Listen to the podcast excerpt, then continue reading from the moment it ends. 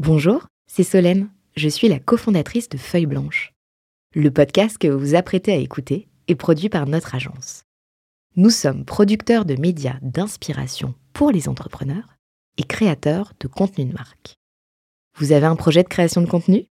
N'hésitez pas à nous joindre sur un café at feuilleblanche.com. En attendant, bonne écoute Camille nous dit sur LinkedIn, votre podcast, c'est une tuerie. Alors j'espère que vous êtes tous d'accord avec Camille parce qu'aujourd'hui, on démarre un nouvel épisode de Cash Out avec Arcade Fire, Put Your Money on Me.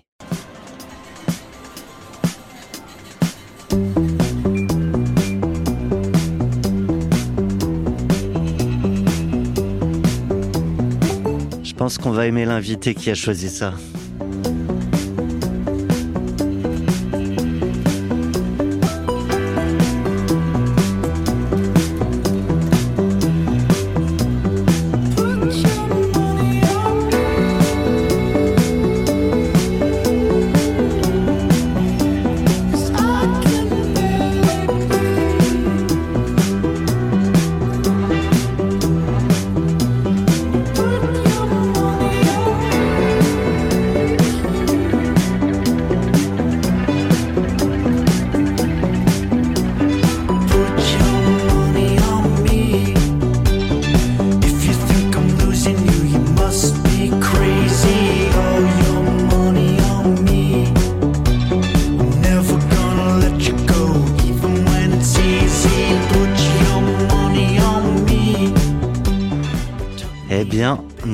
Démarrage. invité du jour, c'est euh, Dorian.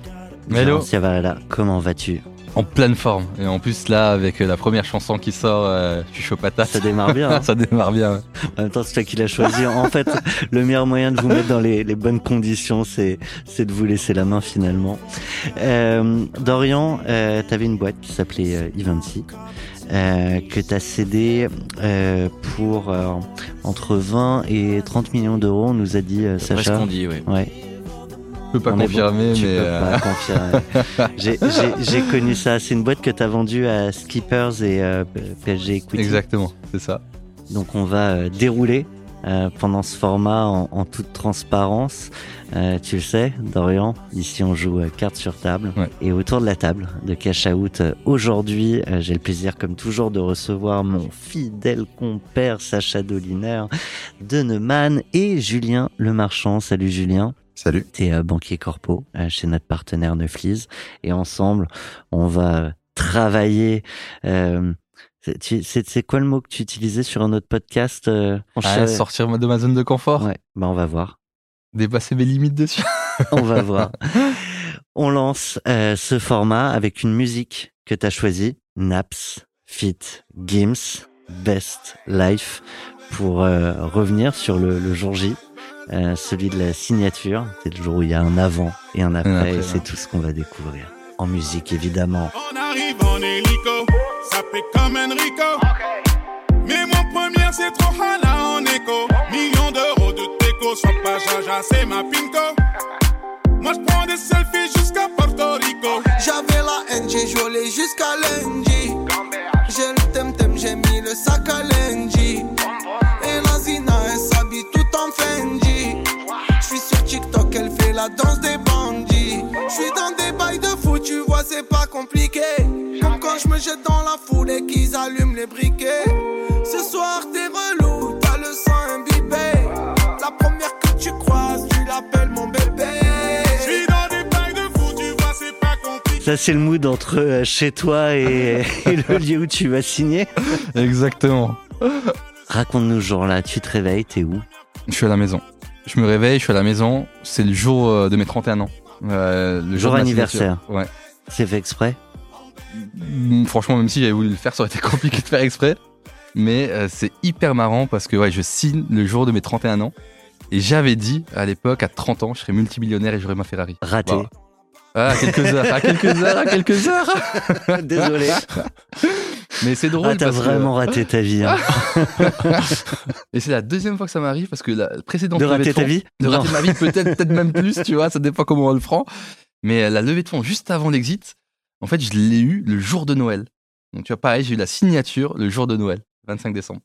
Non, mais toi, euh, tu dois voir arriver les dates chaque année en disant qu'est-ce qui va se passer va se encore. passer Ça me motive à arriver aux périodes de fête. hein. Alors tu te réveilles, t'es dans quel état d'esprit? Euh, alors j'ai beaucoup d'état d'esprit. Euh, je suis excité, je suis super excité. Euh, je me dis que ma féfé, je vais l'avoir.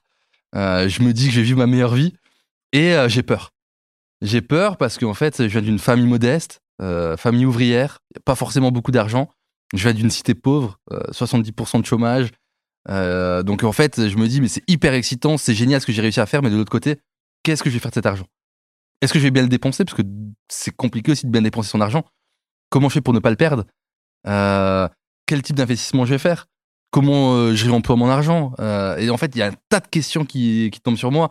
Ça va être quoi ma vie d'après Ça va être quoi mes futurs projets? Euh, Et donc voilà, j'ai énormément de questions qui me viennent à l'esprit. Donc certes, j'ai eu le temps de me préparer psychologiquement parce que bah, la négociation a pris neuf mois, euh, peut-être un On petit peu moins. mais- revenir, ouais. voilà, Ouais. ça, ça a pris du temps. Mais de l'autre côté, tu te dis, c'est ce que j'ai toujours espéré. J'y arrive enfin. Et maintenant? Et maintenant, bah, c'est quoi d'après? Et ça, c'est les questions que je me suis posées.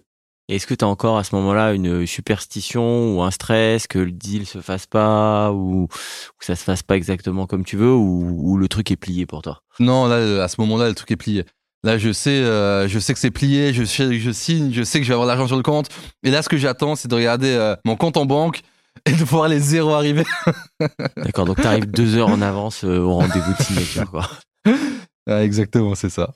Mais on, on- on a signé, on a fait à distance, on a signé les documents à distance. D'accord. T'as dit, je viens, d'une cité euh, ouvrière. Ouais, exactement. C'est, il y a une idée de revanche? Euh, je sais pas si c'est une idée de revanche, mais il y avait une envie de, réu- de réussite et de me prouver à moi-même et prouver à ma famille que je suis capable de le faire. Et donc, moi, mon ambition, c'est de me dire à 30 ans, euh, j'ai réussi financièrement parlant, je mets à l'abri les proches, je mets à l'abri ma famille, euh, et ensuite, je vais pouvoir me faire kiffer sur des aventures qui m'intéressent. Mais il y avait cette envie d'argent. Euh, moi, j'ai pas forcément peur de le dire parce que c'est vrai, c'est la réalité. Et, euh, et donc, je me suis donné les moyens pour réussir à atteindre cet objectif-là de, de base. On reparlera de la, de la vie d'après. Bah, Et de la Ferrari. et la Ferrari. Euh, non, j'ai j'ai- j'ai 10 000 questions, mais je les garde pour, euh, pour tout à l'heure.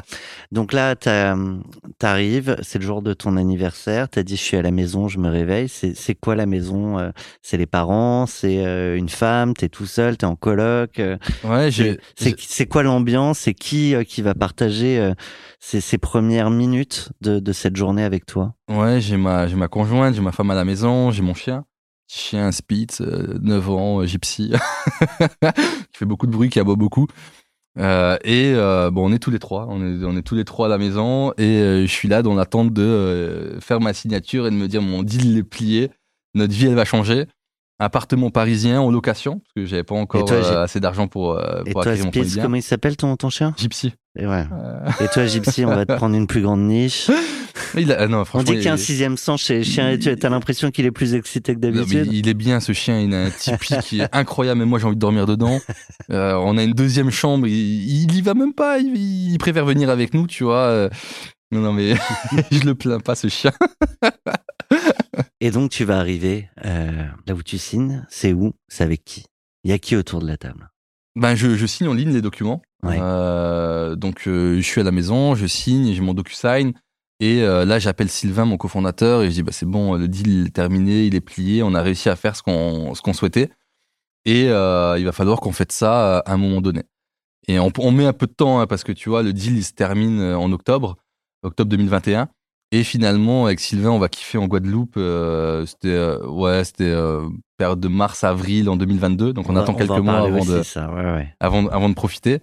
Mais euh, il y a une excitation débordante. Et là, on se dit, mais c'est incroyable. On a vécu une aventure de malade pendant euh, 5 à 6 ans, tu vois, parce qu'on a lancé la boîte sortie d'école. C'est On rapide. a hein commencé le projet en 2015, on est étudiant. En 2016, on crée la boîte. 2017, on est vraiment 100% sur le projet, parce qu'on a fini notre master et notre thèse. Et, euh, et on se dit, ben voilà, voilà le- la réussite versus le nombre d'heures qu'on a passé. Euh, on a passé 5 à 6 ans euh, incroyables. Tu vois, on a, re- on a cumulé le nombre d'heures qu'on a travaillé. T'as calculé? Bah, franchement, on a fait en 6 ans 18 ans de CDI lambda, quoi. C'est les trois premières années, on bossait du lundi au dimanche, de 8 h du matin à 2 h du matin, sans vacances. Donc, on bossait vraiment comme des chiens. Après les deux années d'après, ça s'est un peu amélioré parce qu'on a commencé à staffer avec du middle management, des personnes un peu plus seniors.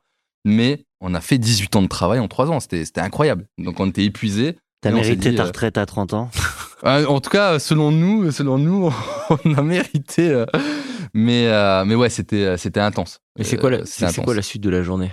Qu'est-ce que qu'est-ce, qu'est-ce qui se passe après euh, une fois que tu as signé? D'abord, tu es avec ton associé euh, Ouais. au téléphone, mais vous n'êtes pas tout seul. Il y a, y a d'autres gens euh, qui eux-mêmes signent chez eux Ouais. euh, ou à leur bureau, etc. Est-ce que il se passe quelque chose entre vous? Euh, Ouais, tout le monde est content. J'envoie un mail pour remercier les personnes qui m'ont accompagné dans l'aventure. Euh, J'explique à mes effectifs aussi euh, qu'est-ce qui se passe, parce qu'il y a une loi qui nous Oui. oblige euh, à annoncer à l'intégralité des équipes qu'il y a un rachat potentiel qui va se faire avant même la Avant. signature. Bien sûr. Avant même La la, signature. Donc là, la loi Hamon. Donc là, c'était hyper stressant d'annoncer aux équipes et de leur dire, bah voilà, potentiellement le deal qui va se passer, alors qu'on n'est pas encore sûr. hein Mhm. de, de, de la conclusion.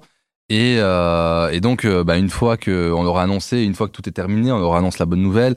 On leur explique aussi euh, l'aventure humaine qui va se poursuivre après le deal, qu'on reste quand même dans le projet. Alors, il n'y avait pas de burn-out, Eux- j'avais pas d'obligation de rester, mais Eux, ils le vivent comme une bonne nouvelle? Ils le vivent comme une bonne nouvelle parce qu'on leur explique en fait qu'on va avoir les moyens d'atteindre notre ambition euh, de départ qui était euh, la solution euh, d'influence marketing leader dans le monde. Donc on leur dit, bah, on n'a pas fait de levée de fonds, on a eu une acquisition donc euh, par PSG, par Skippers, avec beaucoup plus de moyens qui va nous permettre d'atteindre cette ambition-là et vous allez pouvoir y participer. Donc il va y avoir des places à prendre d'un point de vue management, il va y avoir des développements de pays, il va y avoir d'autres bureaux, vous allez pouvoir y aller potentiellement. Et donc on leur vend une aventure euh, dans laquelle euh, nous, on y croit également, parce que si on a vendu notre boîte, parce qu'on n'était pas à vendre à la base, et on pourra en parler, mais on leur envoie une aventure humaine euh, avant tout. Et, donc voilà, je leur communique, je les remercie, parce que c'est grâce à eux, c'est grâce à mes équipes aussi que je suis, que je que je en, arrivé là. Je remercie les business angels, je remercie les fonds d'investissement qui est au capital, je remercie ma famille et mon cofondateur et ma femme et les proches. Voilà. C'est la remise C'est, des euh, Oscars, quoi. T'as, euh, combien, t'as combien de personnes à ce moment-là dans la boîte 130. D'accord, et donc tu fais ça sous, sous quel format? Parce que t'as déjà t'as ton équipe, puis t'as d'autres gens en plus que tu, que tu remercies. Comment tu, com- comment tu gères ça? Ouais, certaines personnes par email. Donc, je fais, un, je fais un mail un peu bien travaillé pour remercier tout le monde. Et euh, pour les équipes, je fais une visio, comme un monthly pitch. euh, je fais une visio euh, pour leur parler de la suite euh, de, de l'aventure. Mais euh, ouais, donc voilà, ça c'est ma journée. C'est, je suis excité, j'ai peur, euh, je remercie et, euh, et je suis à la maison un peu chillax. Et tu le termines comment la journée alors? Parce que là, il y a, là, il y a, bon, il y a des remerciements, ok, c'est, c'est les Oscars, mais euh, à la fin des Oscars, il y a, il y a une fête, Non, même pas. On n'a a pas fêté. C'est un- vrai qu'on a, on a un pas quart fait, euh, champagne. même pas. Écoute, on n'a pas, on n'a pas fêté le deal le jour même. C'est Ouais. ouf le nombre Euh, d'entrepreneurs qui, à chaque moment qu'ils arrivent à atteindre, sont quand même des moments clés, Ouais. ne faites pas. T'es déjà sur le moment d'après. Ouais, C'est- Ex- Ouais, c'est vrai. C'est c'est un peu dommage, mais en fait, si tu veux, on était tellement stressé, il y avait tellement de pression, euh, parce que t'es jamais sûr à 100% tant que ton deal n'est pas terminé, que euh, je pense que j'avais juste envie que la pression retombe et de me reposer. Et donc, mon but, c'était de me reposer. Euh, c'est de me reposer et d'être à la maison, d'être tranquille et de me dire, bah, j'ai réussi. Ce que j'avais envie de J'ai faire. mérité ma sieste. J'ai mérité ma sieste et euh, maintenant je vais repartir sur une- l'aventure d'après. Euh, donc je vais faire une transition, je vais aider mes équipes dans cette transition-là pour pas leur dire les gars j'ai vendu, euh, merci, ciao. Donc euh, je vais vous accompagner dans cette transition. Mais après la première question que je me suis posée c'est qu'est-ce que je fais de cet argent? Et la deuxième des questions c'est mais c'est quoi mon futur? C'est c'est qu'est-ce que j'ai envie de faire? Qu'est-ce qui va driver mon quotidien quand je vais me lever le matin? Parce que avant mon, mon quotidien, ce qui me drivait c'était l'argent. Donc je me levais le matin en me disant je vais réussir à faire de l'argent. Mais une fois que j'ai fait l'exit, bah, qu'est-ce qui me drive? Qu'est-ce que j'ai envie de faire? Qu'est-ce qui est important pour moi? Qu'est-ce que j'aime dans la vie? Et en fait, je me suis posé plein de questions. C'est devant toi, c'est le vide. C'est le vide, exactement, c'est le vide. Ouais, Ça, on ça. va- ça, on va y revenir.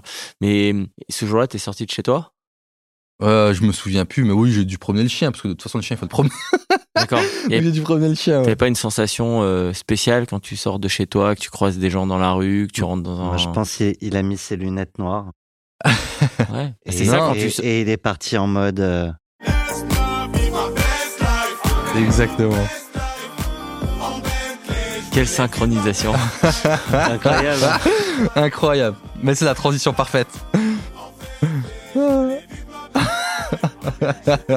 non, écoute, je, je, je sors et euh, je suis content, je suis hyper content, je suis soulagé. Euh, ah, je vole pas comme Aladdin sur son tapis volant, mais Pas loin, je me dis, c'est incroyable. léger, Je me, sens léger. je me sens léger. Et je me dis, euh, j'ai réussi à faire ce que je souhaitais. Et ça, je pense que c'est la chose la plus importante Ouais. pour moi, c'était de me prouver à moi-même, en tout cas, que j'étais capable de, de le faire, via mon parcours, via d'où je viens. Et donc, euh, bah, je sors dans la rue, je suis fier. je marche la tête haute, je suis fier de moi, je suis fier euh, de ce qu'on a fait. Ouais. T'as dit c'est pas une revanche. Euh, je l'entends, mais t'avais en- envie de prouver quelque J'avais chose. envie de- Ouais, surtout à moi-même. Ouais. Ouais. Qu'est-ce qui t'amène à te dans ta vie justement C'est quoi que t'entends C'est quoi le regard? Même peut-être juste projeté de ta part, hein, Ouais, qui, te ouais. fait- qui pourrait te faire penser que c'est pas possible. Écoute, moi, j'ai redoublé deux fois. Euh, j'ai redoublé la sixième, j'ai redoublé la terminale, euh, avec 10 de moyenne à chaque fois. Donc, euh, j'étais un élève moyen, tu vois, collège, lycée, j'étais un élève moyen. Je voulais juste avoir la moyenne pour passer. Et en fait, euh, bah, ils me proposaient de redoubler parce que j'étais pas excellent dans les matières importantes comme le français, l'histoire, les maths, euh, ce qui est super important, je suis d'accord. Et, euh, et donc, j'ai redoublé, je refaisais mes années, et euh, à chaque fois que je redoublais, bah, j'avais après euh, 14 de moyenne, j'étais dans les, dans les tops, euh, parce que je me suis dit, bah, j'ai redoublé, il faut quand même que je travaille au bout d'un moment. Mais à la base, moi, je voulais être sportif professionnel. Donc, euh, je voulais être sportif professionnel, je faisais euh, deux à trois heures par jour de sport. Et, euh, et donc, l'école, autant te dire, pour moi, c'était juste. euh, je devais passer, quoi. Pas, c'est pas ce qui m'amusait, je rentrais à la maison, tu vois, je sortais jouer avec mes potes, j'allais au sport, je jouais à la, à la play. Faisais Ouais. parce qu'il fallait le faire. Ouais, je faisais pas ce qu'il fallait le faire. euh, J'étais pas un grand travailleur. Et, euh, et donc, en fait, on me disait, mais si tu travaillais pas à l'école, tu réussiras pas. Tu vois, quand j'ai redoublé la sixième, on, on me disait, mais euh, tu vois, c'était le CIO, si je me rappelle bien, de qu'est-ce que tu veux faire de ta vie. Est-ce que tu veux faire Et un... en fait, t'es devenu CEO. Et je suis devenu CEO, j'ai changé une lettre. mais tu vois, il me disait, mais qu'est-ce que tu as envie de faire? Tu as envie de faire un BP, un BEP, un CAP Non, non, non, pas du tout. Selon moi, j'ai les capacités pour, en tout cas, euh, faire euh, des études d'un point de vue généraliste, on va dire, même si euh, CAP et BEP, c'est très bien quand c'est le métier qu'on veut faire, mais moi, je ne savais pas le métier que je voulais faire.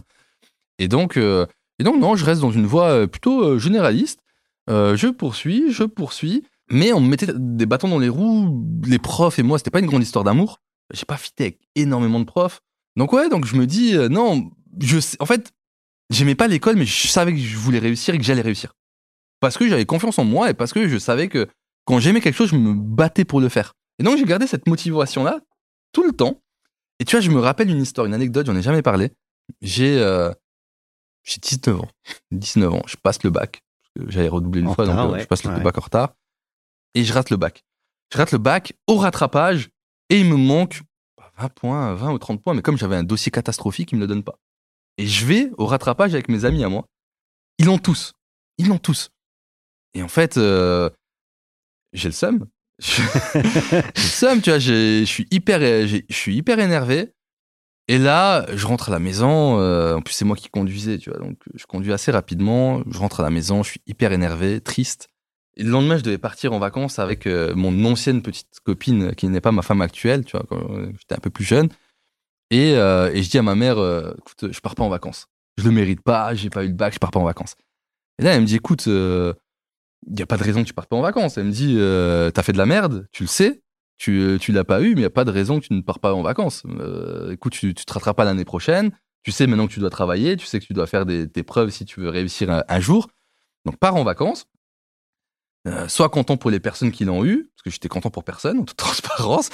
Euh, et, euh, et, elle me dit, et quand tu reviens l'année prochaine, tu vas travailler à l'école et tu vas montrer de quoi tu es capable. Et c'est ce que j'ai fait. Et donc, je suis parti en vacances, je suis revenu, je suis revenu, et là, je me suis dit, bah, écoute, je vais travailler et je vais prouver que j'ai la capacité en fait de, de réussir. Je vais le prouver à tout le monde et moi le premier. Et dans mes propos, j'avais été un peu vulgaire à l'époque. Euh, sur la phrase que j'avais pu dire, tu vois, mais j'ai dit, écoute, euh, j'ai dit à ma mère, pas vulgaire avec elle, mais Ouais. d'un point de vue général, je lui ai dit, je vais, je vais tout défoncer. Alors, c'est pas le mot que j'ai utilisé, mais tu vas voir, je vais tout défoncer. Je me laisse X années et je vais tout défoncer. Et ça, c'est ce que je lui ai dit. Et, euh, et Et, donc, à partir de là, et à partir de là, bah, je me suis mis en selle pour, euh, pour réussir et j'ai commencé l'entrepreneuriat. J'avais 20 ans quand j'ai commencé mes premiers projets. Et, et j'ai commen- et j'ai commencé dès l'âge de 20 ans à travailler jusqu'à minuit, une heure du matin, tous les soirs. Moi, la fête, je m'en foutais. Euh, Mon but, c'était euh, de réussir et je travaillais, et je travaillais, et je travaillais.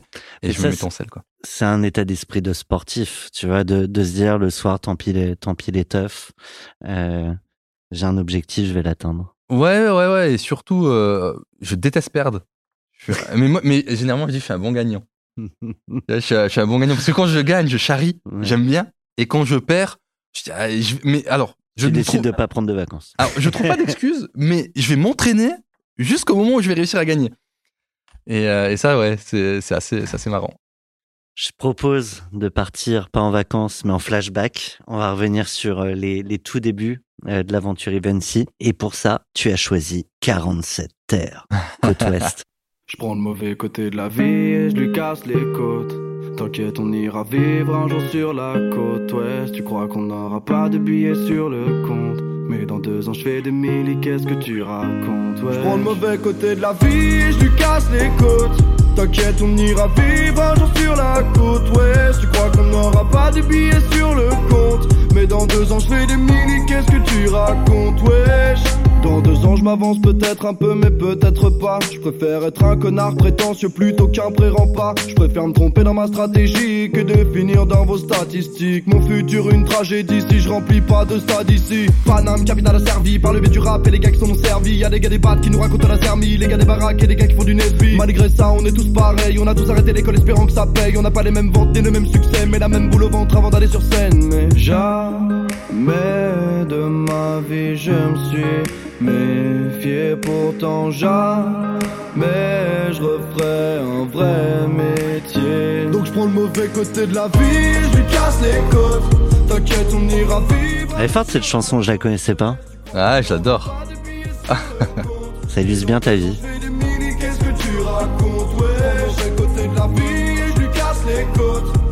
Et les débuts euh, de l'aventure, du coup, si on peut redire quelques mots sur euh, ce qu'était Evency. On a compris la rage qu'il y avait. Mais euh, entre la rage et c'est Evency que je lance, c'est peut-être passé quelque chose. Ouais, énormément de choses. Énormément de choses. Écoute, comme je t'ai dit, une vingtaine d'années, je lance mes premiers projets. Là, je fais un stage en Master 1 dans une boîte, elle s'appelle BBM Équipement. Elle vend des ceintures de pantalon qui résistent à 2200 kilos. Avec cette ceinture-là, tu peux faire du rappel, tu peux tracter une voiture. Tu peux tout faire, en fait, tu peux la vendre. C'est un couteau suisse, c'est le couteau suisse de la ceinture. Et en l'espace de 4 mois de stage, je rapporte 40 000 euros au patron.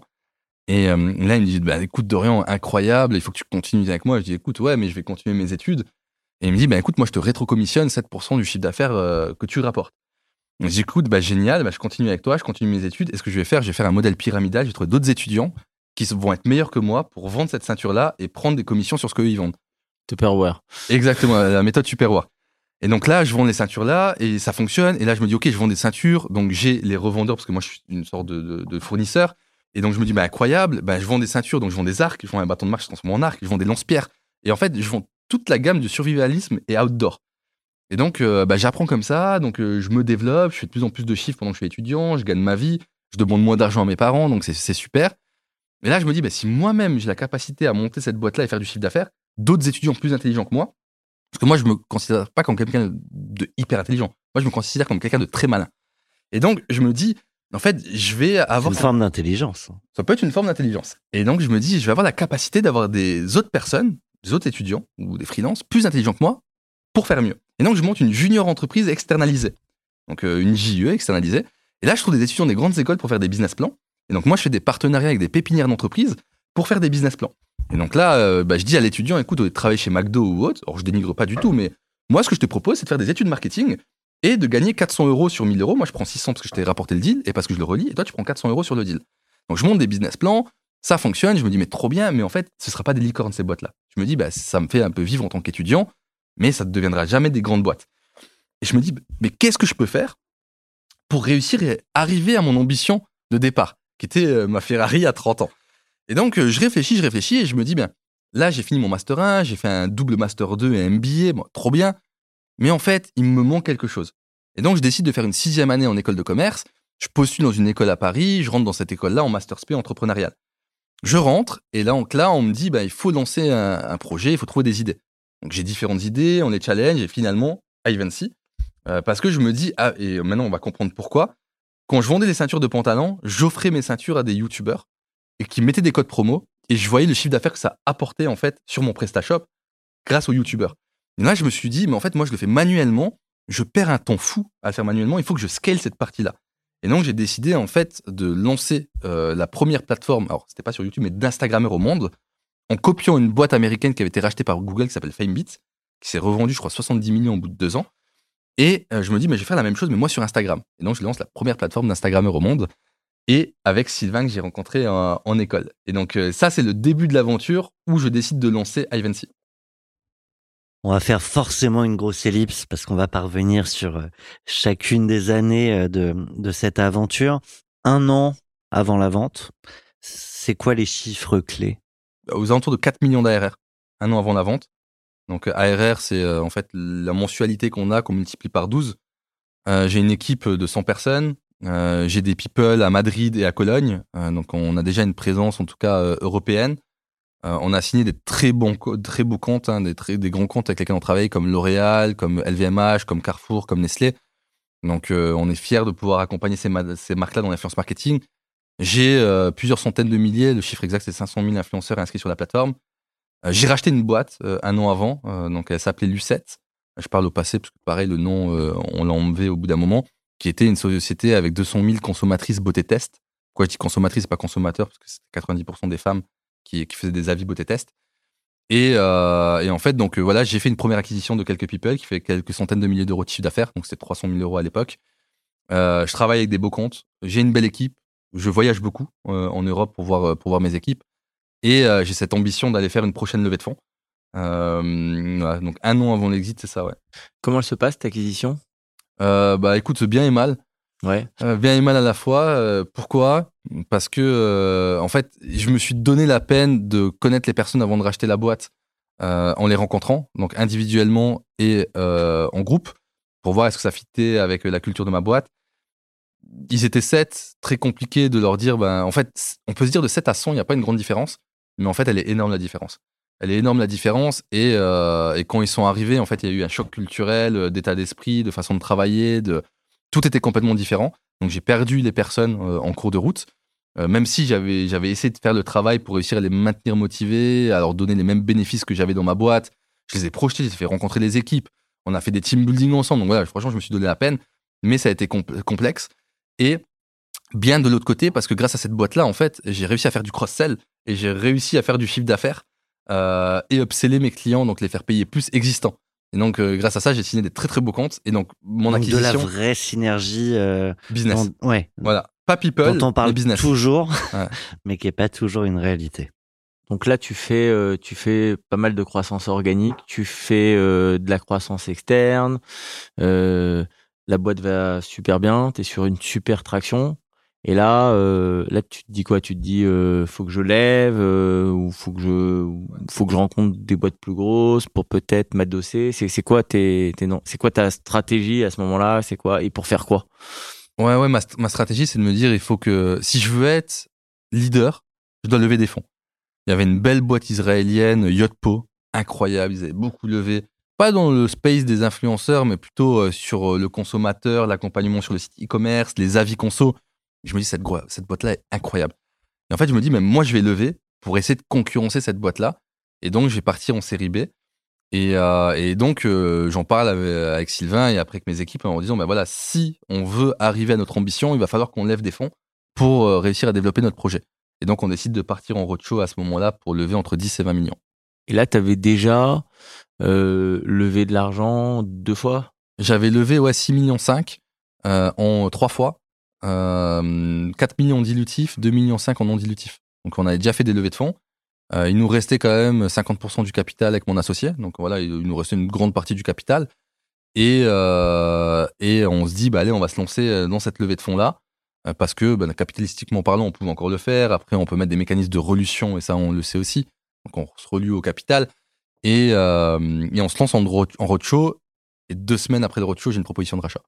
Et, juste pour revenir un tout petit peu en arrière, tes actionnaires, euh, ils sont dans quel mindset? Euh, Comment vous prenez la décision de partir euh, euh, lever de l'argent? Comment, comment, comment ça comment ça se passe à ce moment-là? Euh, ben, je dis, je dis à mon board, j'a- j'avais un, un board. Et Il y a dis- qui au board? Il y a euh, Pauline Duval, Oui. euh, donc groupe Duval. J'ai euh, Family Office L'Occitane. Euh, j'ai euh, également, euh, j'ai, euh, j'avais qui d'autre? Bah, J'avais Sylvain, mon cofondateur, et j'avais Alliance Entreprendre, qui, euh, qui fait partie de Natixis, euh, qui était également au board. D'accord. Et, et, et tout le monde est partant, tout le monde te suit, ou t'as des gens qui sont plus alignés ou plus autant alignés qu'au moment où euh, ils sont rentrés? Non, ils sont super contents. Parce qu'en fait, le Covid était arrivé, euh, la majorité des boîtes du portefeuille, en fait, euh, elles downgradaient les effectifs, euh, elles arrivaient plus signées. Moi, sur les réseaux sociaux, j'ai fait une croissance. Parce que les gens passaient 6 heures par jour sur les réseaux. Donc, y a les, grandes marques cutaient tous les budgets communication, mais pas les budgets affluence. Parce qu'en fait, les gens passaient leur vie sur les réseaux. Donc, moi, j'ai eu une croissance de mon business. Euh, donc, ils étaient super contents de mes chiffres. Euh, ils m'ont dit, écoute, Doran, tu veux te lancer en levée de fonds, go, nous, on va suivre le tour de table, on pourra mettre, euh, on, on pourra mettre également. Donc, vas-y. Là où ils ont un peu moins compris, c'est au moment où je leur ai dit j'ai un intérêt pour vendre la boîte et donc que mon roadshow de levée de fonds devienne un dual track.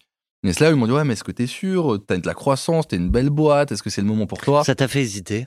Pas du tout. non, pas du Tu tout. voulais ta Ferrari avant Ah. les 30 ans? Ouais, non, écoute, pas du tout, parce qu'en fait, le secteur ne m'a jamais intéressé de l'influence marketing. Moi, j'étais pas passionné par ce secteur d'activité. Donc, euh, en fait, C'est euh, ouf parce que tout le monde euh, a son storytelling où souvent il y a une pure adéquation entre l'homme et le projet. ah, pas moi. hein. Tu me dis j'en ai- j'en avais un. Ah faire. ouais, clairement, ouais, ouais. Non, non, c'est pas ça, ça c'est pas un truc qui me drivait. Moi, je me suis lancé dans l'influence marketing parce que j'ai vu qu'il y avait une possibilité marché et parce que ça pouvait aider des marques à être connues. Donc, je trouvais que c'était intéressant. Et de par ce fait-là, bah, je me suis dit, bah, si je peux faire de l'argent, euh, il faut y aller. hein. Je te confirme, alors malin égale intelligent. Alors. Donc il va y avoir euh, cette proposition de rachat. Ouais. Euh, Il y en a qu'une?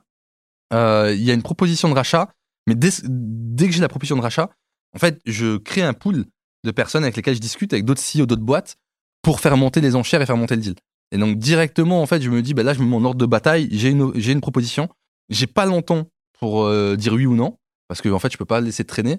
Et j'ai laissé traîner deux semaines la proposition de rachat, euh, où je l'avais tous les jours sous les yeux euh, pour signer mon, mon term sheet, mais en fait, j'essaie de faire monter les enchères pour avoir d'autres propositions. Comment tu fais monter les enchères? Mais en fait, ce que j'ai fait, c'est que j'avais déjà contacté d'autres CEO de boîtes concurrentes à cette boîte-là pour euh, échanger avec eux. Donc, je, je les connaissais déjà. Donc, ce qui est super intéressant et ce qu'il faut faire généralement, c'est connaître des potentiels acquéreurs pour créer du lien. Et le jour où tu es à, à vendre, ben en fait, tu les connais déjà et c'est beaucoup plus facile. Et donc, t'es pas le premier à nous raconter ça. Ça doit être 80% des, des invités qui connaissaient déjà leur repreneur, ouais. Bah ouais, moi je suis rentré dans, dans ce type d'échange, j'ai discuté avec eux. Je leur ai dit que j'avais une proposition de rachat. Est-ce qu'ils pouvaient aller vite? Est-ce qu'ils pouvaient euh, avoir des meilleures conditions Et donc j'ai commencé à travailler ma négociation euh, de cette manière-là. La proposition de rachat initiale, elle est de qui? Elle est de PSG. Donc c'est bien ceux qui vont te. te C'est bien ceux qui vont me racheter. Ouais. Donc t'as pas réussi à faire monter les enchères? Alors j'ai pu réussir à travailler avec d'autres personnes. Et en fait j'ai essayé de faire monter les enchères, mais j'ai pas eu mieux. Euh, alors j'ai pas eu mieux. J'ai pas réussi à avoir mieux d'un point de vue euh, condition. Et donc je me, ce qui, en fait ce qui que certains ont- m'ont dit, si tu veux avoir plus que le montant qu'on t'a proposé aujourd'hui, il faut que tu nous laisses deux semaines de plus parce qu'en fait tu me demandes de shooter une offre avec euh, X millions en plus que ce que tu as eu, mais tu nous laisses euh, euh, quelques jours quoi. Ils me disent c'est pas possible. Certes on te connaît, mais euh, on peut te shooter une term sheet, mais ta term sheet tu vas la signer. Après on va rentrer dans la data room et tu as des risques que ça pète potentiellement parce que en fait on n'aura pas tout vu. Et là je me Et dis ça, c'est les, les concurrents qui te le disent. c'est les concurrents qui me le disent. Et là, moi, ce que je me dis, c'est qu'est-ce que je fais? Est-ce que je prends le risque de d'avoir une offre plus élevée, donc je gagne plus d'argent, ou est-ce que je prends l'offre là qui me va déjà et que j'avais déjà négocié? Parce que j'avais déjà négocié cette offre là parce que comme j'étais pas à vendre la première proposition qu'on m'a faite, j'ai dit non. Donc euh, donc en fait, Qui était combien en dessous? Qui était euh, de ce que tu as dit avant. Euh, ah, t'enlèves euh, 5, 5, 5 à 8 millions grosso modo dans, dans, dans, dans ces zones-là. Mais donc le, le truc, c'est c'est de me dire, en fait, j'ai pas accepté la première proposition, j'ai négocié, j'ai eu quelque chose qui me convenait euh, d'un point de vue capitalistique, et euh, qu'est-ce que je fais Tu vois? Donc, euh, Mais au- au-delà au-delà de, de la valeur, de la valorisation, de la proposition, euh, les propositions sont pas forcément toutes les mêmes, les projets sont pas tous les mêmes. Il y en a où tu as des earn-out, il y en a où tu dois euh, rester euh, un certain temps euh, pour atteindre certains objectifs dans la boîte. Euh, là, euh, tu vas nous raconter, mais tu es rentré dans un projet euh, de build-up. Euh, Il y en a d'autres, j'imagine, c'était d'autres choses. Est-ce qu'il y a aussi d'autres paramètres qui sont rentrés en, ligne de compte dans ta euh, dans ta réflexion ou avec lesquels tu t'es challengé Ouais, ouais, bah t'as euh, le pourcentage que tu prends en cash out et, euh, et en fait, en fait, est-ce que t'as un earn out ou pas? Est-ce que tu as un lever ou pas? Euh, Sur la partie euh, cash, est-ce que c'est 50% de cash, 50% en actions? Est-ce que tes actions, elles sont, par exemple, vestées sur le même multiple de valorisation qu'on va te racheter? Est-ce que c'est du 70-30 en, fait, on voit un peu tout là-dessus. Et moi, j'ai pris tous ces paramètres en compte. Est-ce qu'ils vont réinvestir dans la société? Quel est le projet derrière pour mes salariés? Est-ce qu'ils gardent 100% de mes salariés? Euh, également après le, après le rachat Et donc, en fait, c'est toutes ces questions-là qui étaient super importantes pour moi avant d'accepter le deal. Et là, euh, PSG, en fait, avec Skippers, parce que c'est Skippers qui m'a racheté avec PSG qui est au capital, mais ils m'ont fait un, un super beau deal. Tu, tu, tu donnes deux noms? Euh, C'est quoi le, le mécanisme entre Skippers et PSG PSG euh, est l'actionnaire de Skippers. Et en fait, PSG donc, euh, a investi dans Skippers, a mis de l'argent pour Skippers puisse faire du build-up et racheter des boîtes. Et donc, le socle de Skippers, c'est Avis Vérifié, qui est la première boîte de Skippers. Et autour d'Avis Vérifié, on a fait euh, neuf autres rachats qui a permis de créer le groupe Skippers. Avec qui tu discutes du coup? Avec euh, PSG, avec euh, Skippers, avec. avec les deux. En fait, je discute avec PSG pour l'analyse de la data room, euh, la structure financière, le contour du deal, euh, le juridique, le SPA, et sur l'aspect business avec Skippers pour bah, comment je m'imbrique dans le projet, comment on va vendre ma solution d'influence marketing, quelles sont mes ambitions, euh, sur les people que j'ai, comment est la, formation de mes people, euh, comment je suis structuré en interne, euh, quels sont les managers, comment je les projette dans la boîte? Et donc, en fait, voilà, toute cette partie-là euh, qui était super importante. Il y a. On n'est pas vraiment rentré dans le détail de la négo pure. Euh, déjà, qui te contacte? Comment se, fait ce, premier, euh, cette première offre que tu vas refuser? Euh, Et quels sont les moments un peu charnières de la négo euh, entre premier contact et, la signature dont on a parlé tout à l'heure? Je rencontre le, en fait, j'ai le PSG qui m'écrit, qui m'envoie un mail pour me dire qu'il regarde l'influence marketing et qu'ils sont intéressés. Euh, j'en parle à mon cabinet M&A euh, en lui disant, ben, on est en levée de fonds, mais est-ce que je prends le rendez-vous ou pas? Du coup, ça coûte rien. Prends ton rendez-vous. Je prends le rendez-vous, euh, donc je l'accepte. Ils sont basés à Londres, euh, ils ont un siège à Londres, et euh, ils viennent me voir à Paris. Donc on se voit, on fait un meeting d'une heure, je leur présente mon deck de levée de fonds, et là il me dit, mais écoute, nous on a un projet d'acquisition sur ton secteur d'activité, on va investir beaucoup d'argent dans Skippers euh, pour être la solution, euh, pas d'influence leader, mais du customer experience leader, euh, l'expérience client le leader. Et je lui dis, écoute, euh, moi en tout cas, je suis en train de lever des fonds, moi je vais défoncer le marché, vous pouvez mettre n'importe qui face à moi, je vais le défoncer. C'était un peu mon discours, hein, c'est je vais lever, je vais réussir, je vais gagner, je vais être le meilleur. Et il me dit, écoute, rencontre le CEO de Skippers parce que euh, tu vas super bien matcher avec, euh, discute avec lui et tu vois s'il y a quelque chose à faire ou pas. Donc il me met en relation euh, avec Olivier. Je rencontre Olivier une semaine Olivier, après. comment? Mouillet. Euh, donc je rencontre Olivier Mouillet, euh, super bon fit, super super bon fit. Et il me dit écoute Dorian, on a la même vision, mais moi j'ai plus d'argent que toi. Et euh, je dis c'est pas faux. Mais par contre, moi j'ai un bon projet, j'ai une bonne équipe et je sais que je vais gagner. Et il me dit mais ensemble on va être beaucoup plus fort. Et moi ce que je te propose c'est de faire partie d'un projet où tu vas avoir beaucoup de moyens. Et je vais te donner une place importante dans la boîte pour qu'ensemble on réussisse à atteindre cette ambition-là.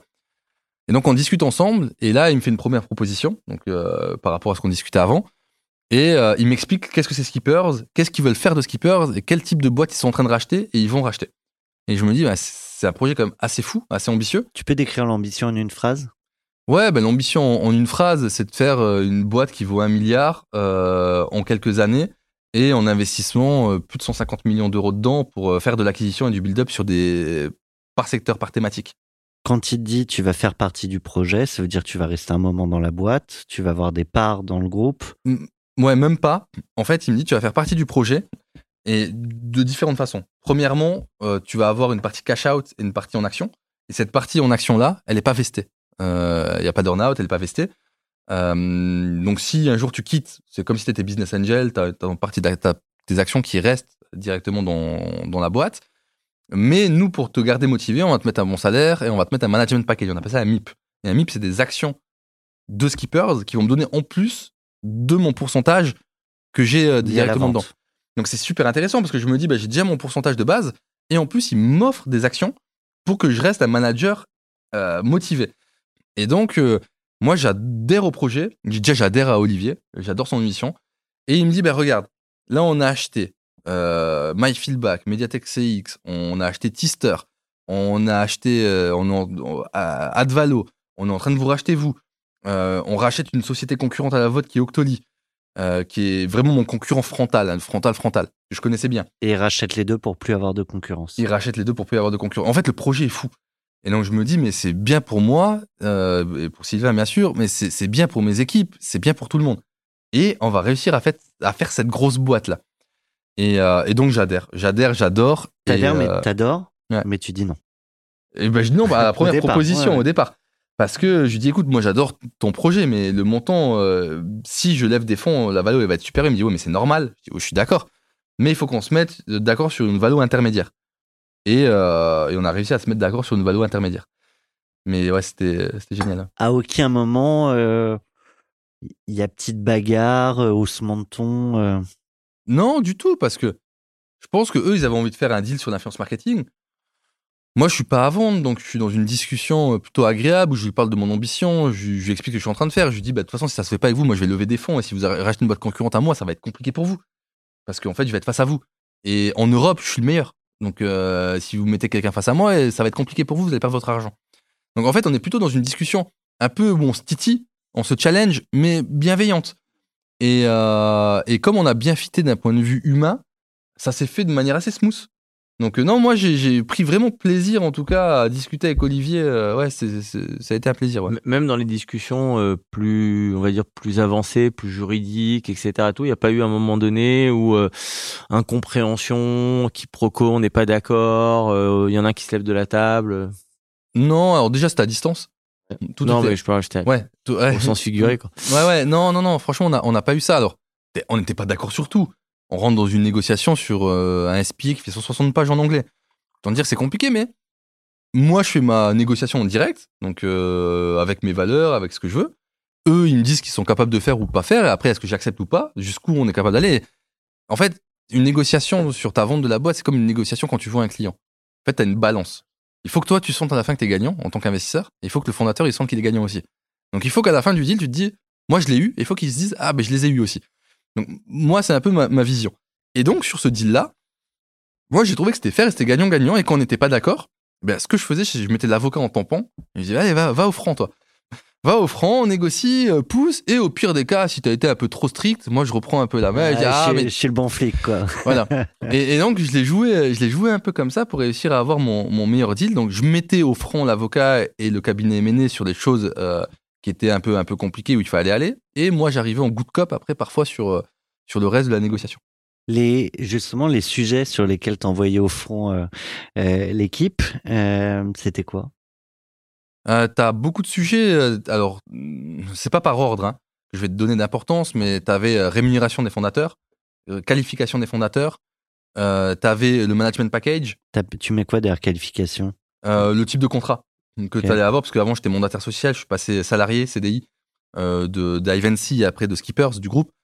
Euh, t'as euh, également Earnout ou pas Earnout dans les premières discussions. Euh, tu vas avoir euh, les leakages, euh, donc les problématiques potentielles que tu pourras avoir. Tu as ta gap, la garantie actif-passif, euh, à discuter après ton, après ton cash-out. En fait, tu as beaucoup de négociations en fait, où ton avocat, il faut qu'il soit de bons conseils, parce que moi, je suis pas avocat. Je ne vois pas ce qui peut être caché derrière certaines T'avais lignes. jamais vendu de boîte, voilà. Je n'avais jamais vendu une boîte. J'avais racheté une boîte, mais je n'avais pas vendu une boîte. Et, et donc, il faut se faire bien accompagner parce que c'est pas mon métier. Je me permets de rebondir là-dessus. Tu avais racheté une boîte. C'est pas toujours le cas pour euh, les invités qu'on qu'on reçoit ici. Est-ce que ça change ton regard sur ta place dans la future aventure? Ah ouais. Parce que tu l'as dit, on avait racheté une boîte, euh, finalement, euh, choc de culture, les mecs se sont barrés. euh, Ouais, bien sûr. Alors, premièrement, je savais que moi, en tant que fondateur qui vendait sa boîte, j'avais un risque. J'étais à risque. Donc, je savais potentiellement que j'étais à risque parce que s'il n'y a pas de fit, si je coûte cher ou autre, on peut me virer pour X ou Y raison. De l'autre côté, moi, je me dis, bah, j'ai vendu ma boîte, j'ai pas forcément d'obligation, euh, et je sais que j'allais faire quelque chose d'autre par la suite, mais je savais pas au bout de combien de temps. Donc, euh, donc ouais, t'as tous ces sujets-là qui te, qui te, qui te passent par la tête, mais euh, auxquels j'étais confronté avec l'acquisition que j'avais pu faire. C'est, euh, tu vois, qu'est-ce qu'ils vont faire de mes salariés? C'est quoi la mise en place? C'est quoi le projet qu'ils nous proposent? Est-ce qu'ils vont investir dans ma plateforme? Comment ma plateforme va être vendue? Moi, quelle mission ils vont me proposer? Parce que les, questions que je vais poser, c'est OK, mais si tu veux me garder motivé, qu'est-ce que tu me proposes comme mission? Parce que moi, ce qu'il faut, certes, je vais faire de la passation avec mes salariés, mais il faut que je sois aussi motivé par le projet Parce que je veux apprendre, je suis jeune, je veux apprendre. Et donc, euh, voilà, c'était des discussions que j'ai pu avoir. Et donc là, ils m'ont proposé un panel de, un panel de, de, de, de, métiers et de missions où j'aurais dit non, franchement, 99% du temps. Et après, j'ai accepté, euh, j'ai accepté deux missions. Euh, la première mission, c'est build de, de, de, de boîtes en Europe, faire du build-up. Et la deuxième mission, c'était d'être patron de l'Europe. Mais moi, je voulais être CEO du groupe. Mais il y en avait déjà un. Mais je voulais être CEO, ouais. Il y a Sacha qui me fait des grands signes de, de bagarre en mode t'as pas mis euh, la chanson euh, Rocky 3 Eye of the Tiger alors, alors normalement on est là-dedans donc euh, je vais passer quelques notes et puis on va on va poursuivre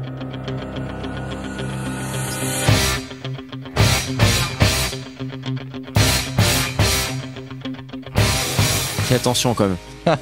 ah bah de, de nous deux c'est toi Rocky Balboa hein.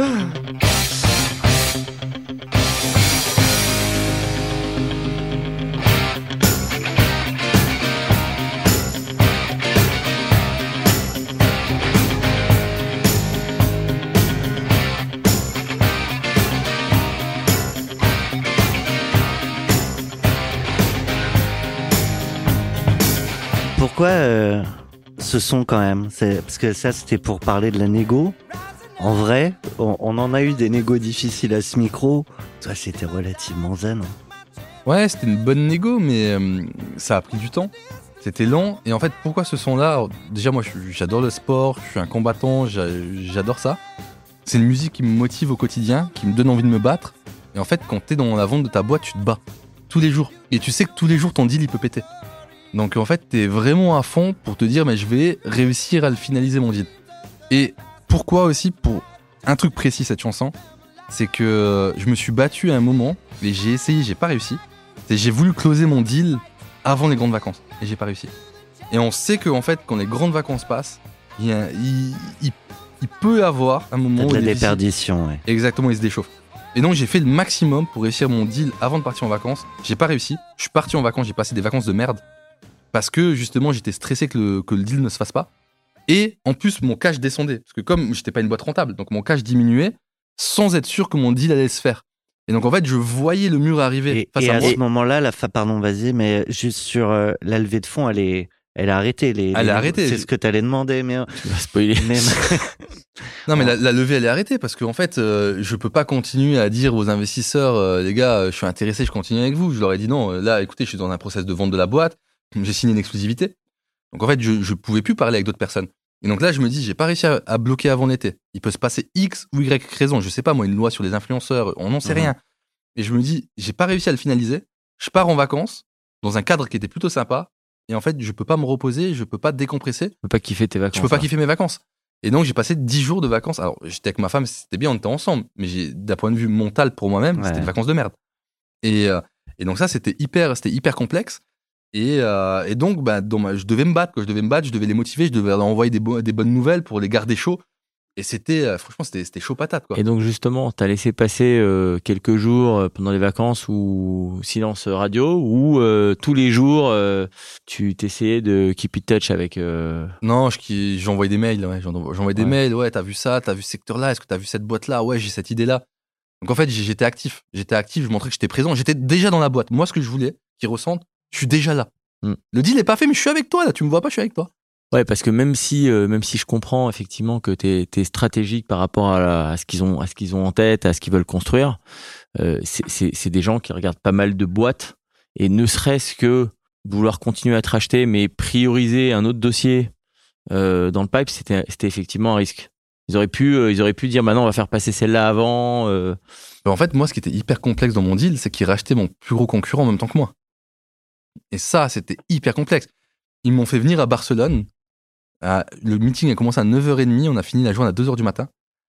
Avec le CEO de la boîte concurrente Octoly, qu'ils ont racheté également. Et donc, la boîte concurrente avec laquelle je discutais à l'époque, parce que je voulais également les racheter, mais j'avais pas assez, les- assez de fonds, ben en fait, on était ensemble pour se vendre ensemble ou potentiellement ils allaient prendre l'un ou l'autre. C'était hyper complexe. Hyper complexe. Donc- Et donc en fait, je ça fait un euh, entretien d'embauche ouais. où t'arrives à ce que j'ai jamais vécu, mais j'imagine l'ambiance. mais avec l'autre personne qui Ouais, peut avoir ouais. ta place à côté. Ouais, ouais. Et en fait, c'était hyper complexe parce que, un, je devais montrer que potentiellement j'étais meilleur, mais deux, que en fait, j'adorais ce qu'ils faisaient pour qu'on puisse travailler ensemble et montrer qu'il y avait des synergies. c'était, il y avait une schizophrénie. hein. Ouais, c'était, ouais. euh, Ah ouais. c'était complexe, ouais. Ah, spécial comme ambiance. ouais. Mm. Et euh, ton pendant dans l'autre boîte, euh, l'autre CEO, il, il est un peu dans la même énergie que toi. Je veux quand même montrer que je suis meilleur. Tu le sens plus, plus zen que toi là-dessus? Euh, je le sens. euh, il avait déjà revendu sa boîte. Donc, euh, 50 ans. Il avait déjà de l'expérience. Donc, euh, il était aussi sûr de lui. C'était pas un fondateur, mais c'était une personne qui arrivait en tant que CEO après. Donc, en fait, il n'avait pas les mêmes, euh, je pense, euh, engagements ou il n'avait pas. L'œil du tigre. C'était pas, c'était, c'était pas la même chose. C'était pas, il, il avait pas, je pense, la même pression. Il, il avait déjà vécu. Est-ce qu'il avait la même niaque que moi? Je sais pas, je pourrais pas te le dire, mais moi j'avais faim, euh, j'avais envie, donc euh, j'étais prêt à tout défoncer. Et euh, mais ouais, c'était c'était compliqué parce que première vente face à mon concurrent qui est aussi gros que moi, mais lui aux US, pas en Europe parce que moi j'ai réussi à gagner le marché européen. C'est ouais, c'était intéressant, franchement à vivre. J'ai appris, j'ai appris beaucoup. Je pense qu'on n'y reviendra pas après, donc je vais faire la, la parenthèse ici, mais euh, ce marché de l'influence, euh, bah, on, on a vu tous les débats qu'il y a, aussi des arnaques. Comment, comment on gère ça quand on est sur ce marché, en, en voyant à quel point ça attire et ça répulse? Euh, moi, j'ai pas eu ces problématiques-là. Pourquoi? Parce qu'en fait, j'étais une plateforme d'influence marketing et je ne rémunérais pas les influenceurs. Donc en fait, moi, c'était un produit ou un service contre une collaboration, mais il n'y avait pas de gain d'argent. Donc en fait, les personnes communiquaient si elles aimaient le produit. Si elles aimaient pas, elles avaient le droit de dire qu'elles aiment pas. On faisait pas de communication sur le dropshipping, donc on n'avait pas de problématique de visibilité d'un point de vue marque. Donc en fait, je n'ai pas connu moi ces, ces problèmes-là parce que c'était pas dans ma vision de la boîte. Je ne voulais pas payer les influenceurs pour faire une collaboration. C'est si t'aimes, tu parles bien, si t'aimes pas, tu, tu peux en parler en mal. Et la marque, parfois, elle se plaignait, ouais, mais ils ont parlé en mal de mon produit. Ben, si ton produit, il est nul, moi, j'y peux rien. Au pire, euh, discute avec la personne, essaie de voir ce qui va pas. Et je lui disais, en fait, une personne Apprends, qui apprend. Ouais, c'est une mine d'or. Donc, euh, discute avec cette personne-là, essaie de comprendre et au lieu de, me- de râler avec moi parce que j'étais mis en relation. Donc, euh, voilà, ça, c'était mon état d'esprit. Donc, j'ai pas eu ces problématiques d'agence, d'influence marketing. Parce que moi, j'étais pas une agence. Tu vas vendre la boîte, on est là pour ça. hein. Et euh, donc on a parlé du jour J, euh, celui de la signature. Il y a le jour d'après, quand tu es encore dans la boîte, euh, mais plus au- complètement euh, aux manettes. Euh, et pour ça, tu as choisi euh, Kikeza. C'est bon? Kik- Chat GPT. Kikza, Chat- ChatGPT, Ouais. ouais. Ok, ben on y va. Tu connaissais? Du- enfin, J'ai entendu parler de ChatGPT. Moi aussi, ouais. je connais pas la chanson.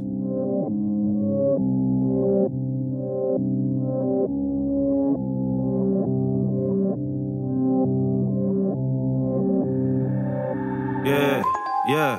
Mes journées se répètent beaucoup. À 15h, je commande un beau boon. J'enregistre des couplets sur Pro Tools. Et je finis en boule dans un gros boule. Comment je flex? Ok, yeah. Le cœur est noir comme cotéine. Je bois concu comme mes protéines. Ils sont sous coke ou sous codéine.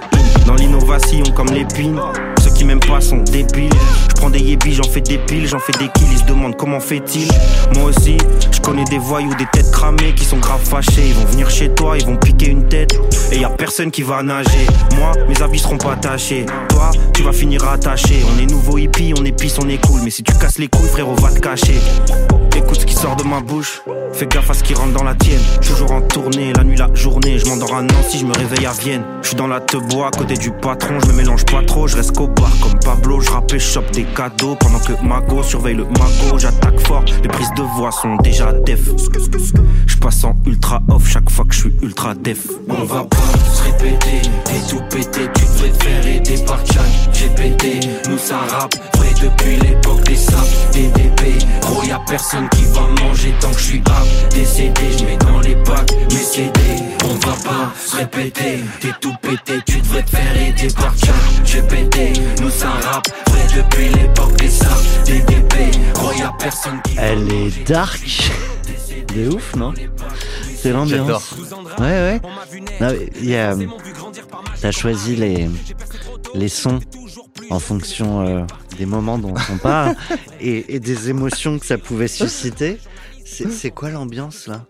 Bah écoute, euh, en fait, si tu veux, euh, j'arrive dans la boîte. Il y a plusieurs choses que, qui sont hyper intéressantes. Dans... Alors, c'est pas toutes les paroles qu'il faut prendre. hein. Mais le premier des trucs, t'arrives dans un groupe de 550 personnes, c'est politique. C'est politique, c'est ton positionnement, comment moi je me positionne dans la boîte, euh, comment je vais m'affirmer. Faut bomber un peu le torse. faut bomber un peu le torse, euh, il faut montrer ses idées, il faut montrer que tu as une bonne équipe, il faut montrer que tu as des meilleurs process, il faut montrer en fait que tu as fait des choses bien, qui sont mieux que ce qui, est, ce qui existe aujourd'hui s'ils veulent scale. J'étais un gros rachat pour eux, donc je voulais montrer en fait qu'ils m'avaient racheté, c'est pas pour rien, c'est pour mes idées, pour mon ambition, et pour que j'impulse cette férocité que j'ai en tout cas au quotidien. Et, euh, et donc tu arrives, et là tu te dis, ben, en fait on va fusionner les gars, l'ambition elle est malade, et je l'ai dit parce que j'adore et c'est pour ça que j'ai vendu, mais on va fusionner 10 boîtes, 550 salariés sur 10 cultures différentes en 12 mois, quoi. C'est incroyable. Et en fait, tu te dis, c'est un big bang. Et, ouais, Et là, qu'est-ce qui se passe? Challenge de ouf. Et tu vois ce qu'il dit, tu, euh, tu, devrais, te faire aider par ChatGPT. Pourquoi j'ai mis ça? C'est parce qu'en fait, tu arrives à ce moment-là, et c'est comment t'aides une boîte qui veut scale en 10 build-up, en peu de temps, à faire une croissance en chiffre d'affaires. Il faut tout péter. En fait, tu arrives dans une boîte et il faut tout péter, il faut tout revoir à zéro parce que le management, il faut, potentiellement changer. Euh, il faut améliorer les process, il faut améliorer les logiciels, il faut que tu aies la compréhension des pays, il faut que tu saches vendre toute l'unité de tes, de tes solutions bah, en une seule et même plateforme. En fait, tu pètes tout. Donc tu pètes tout pour tout Revoir rebâtir. tout le narratif. ouais. Et donc c'est pour ça que je dis, il faut pas tout prendre au pied de la lettre dans cette chanson-là. Mais ce que j'aime bien, c'est que tu dois tout péter et te faire aider par ChatGPT et dire, grosso modo, que l'intelligence artificielle doit réussir à t'aider dans ton ambition et va tout casser sur ton passage. Et donc c'est, moi, c'est ce que j'adore, tu vois. Donc il y a la politique, tout péter, changer les process Et tout reconstruire. et tout reconstruire. Euh, c'est pris comment ce, ce- cette approche Parce que même si tout le monde veut réussir, tout péter, c'est pas pareil. Tu vois Bah écoute, c'est euh, hyper complexe. C'est hyper complexe. Donc euh, t'arrives, tu te dis ok, j'ai que des boîtes qui font du chiffre d'affaires, j'ai des boîtes qui font de la croissance. La chose la plus importante, c'est comment je réussis à cross-sell, à faire du cross-sell. Qu'est-ce que c'est? C'est-à-dire que moi j'ai des clients que les autres boîtes n'ont pas. Comment comment on fait en sorte que les clients que j'ai qui n'ont pas payent également les autres solutions? Et donc juste là, déjà, c'est parce que c'est la chose la plus importante de montrer Le ça business. de montrer la cohésion, en fait, les synergies entre les différentes boîtes.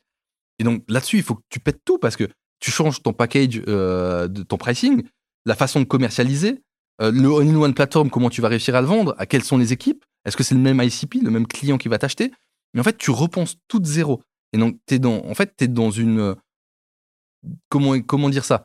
Tu es en permanence à la réflexion, dans une réflexion de comment optimiser l'existant sur des choses qui n'ont plus rien à voir la veille.